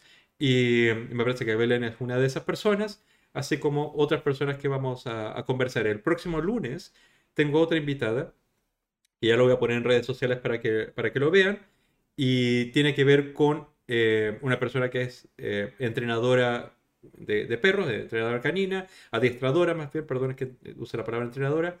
Em, eh, no, no, sé si es etóloga, pero sí tiene estudios para saber cómo tratar a los animales, qué quieren los animales, cómo eh, nos va a hablar un poco acerca de los refugios, de las perreras, de qué pasa con los animales ahí, qué pasa con los animales en casa. Puede responder preguntas de ustedes acerca de qué pasa con sus propios animales, por qué se comporta así, qué puedo hacer para que haga tal, eh, qué debo hacer yo para que tal cosa. Y vamos a hablar de eso. Animales, vivir con animales, básicamente. ¿Vale? Eh, Abacu dice, Augur Pachíntico, Augur Awacus, el artista formalmente conocido como Mr. Abacus.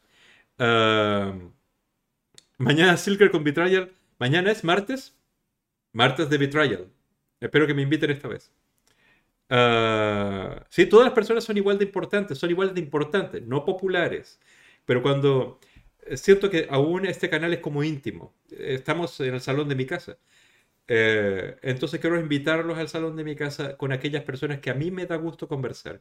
Y la verdad es que Belén es una persona que da gusto conversar. Porque eh, más allá de la experiencia que puede tener Joan eh, MacArthur, Aitor Garmendia, ella tiene la pasión y tiene la motivación. Y estoy seguro que lo que va a hacer durante su vocación, su, tiempo siendo fotógrafa por, la causa de los animales o por otras causas, va a dejar huella. Y eso espero. ¿Vale? Y por eso, y con estas palabras, me despido. Eh, y José Walker dice, eh, José Walker Ranger dice, con una buena foto se pueden expresar muchas cosas. A veces se pueden expresar todas las cosas. Sobre todo en estos tiempos de que tenemos solamente como instantes de atención uno que estaba haciendo unas cosas, te giras, miras y vuelves a hacer lo tuyo, pero esa mirada, ese, ese instante que le diste a esa fotografía, te cautivó. se generó un puente. Viste y no pudiste dejar de ver aquello. y Aida dice, qué buena luz, cabrón, necesito otro foco. Y eso que tengo dos focos, después te explico, pero encendí la luz de la, de la habitación. ¿Ya? Por eso se ve el fondo, o si no, ya, ya no se vería. Bueno, otro día hablamos de técnicos y setups, ¿vale? Les mando besos grandes, gente del chat. Muchas gracias por estar aquí, muchas gracias a, los subs, que aparte de Conrad, y olvidé el nombre del otro, pero ahora lo voy a recordar, ahora lo voy a, lo voy a saber, lo voy a saber, lo voy a saber. Con uh, Abacus también, Abacus, Mr. Abacus, gracias. Y, uh, hubo otro que no me acuerdo. Bueno, y bueno, y Conrad regaló, regaló, y Mr. Abacus también, gracias por ese sub. Em, somos 16. Somos 16 subs. Em, les mando les mando un besazo. Eh, Tofu Campiña dice, luego te comento una cosa que me ha quedado como rayada. Ya me comentarás, me escribirás por, por Instagram o por donde quieras, ¿vale? Besotes. Mucha... Ah, ¿a quién le hacemos raid? ¿A quién le hacemos raid?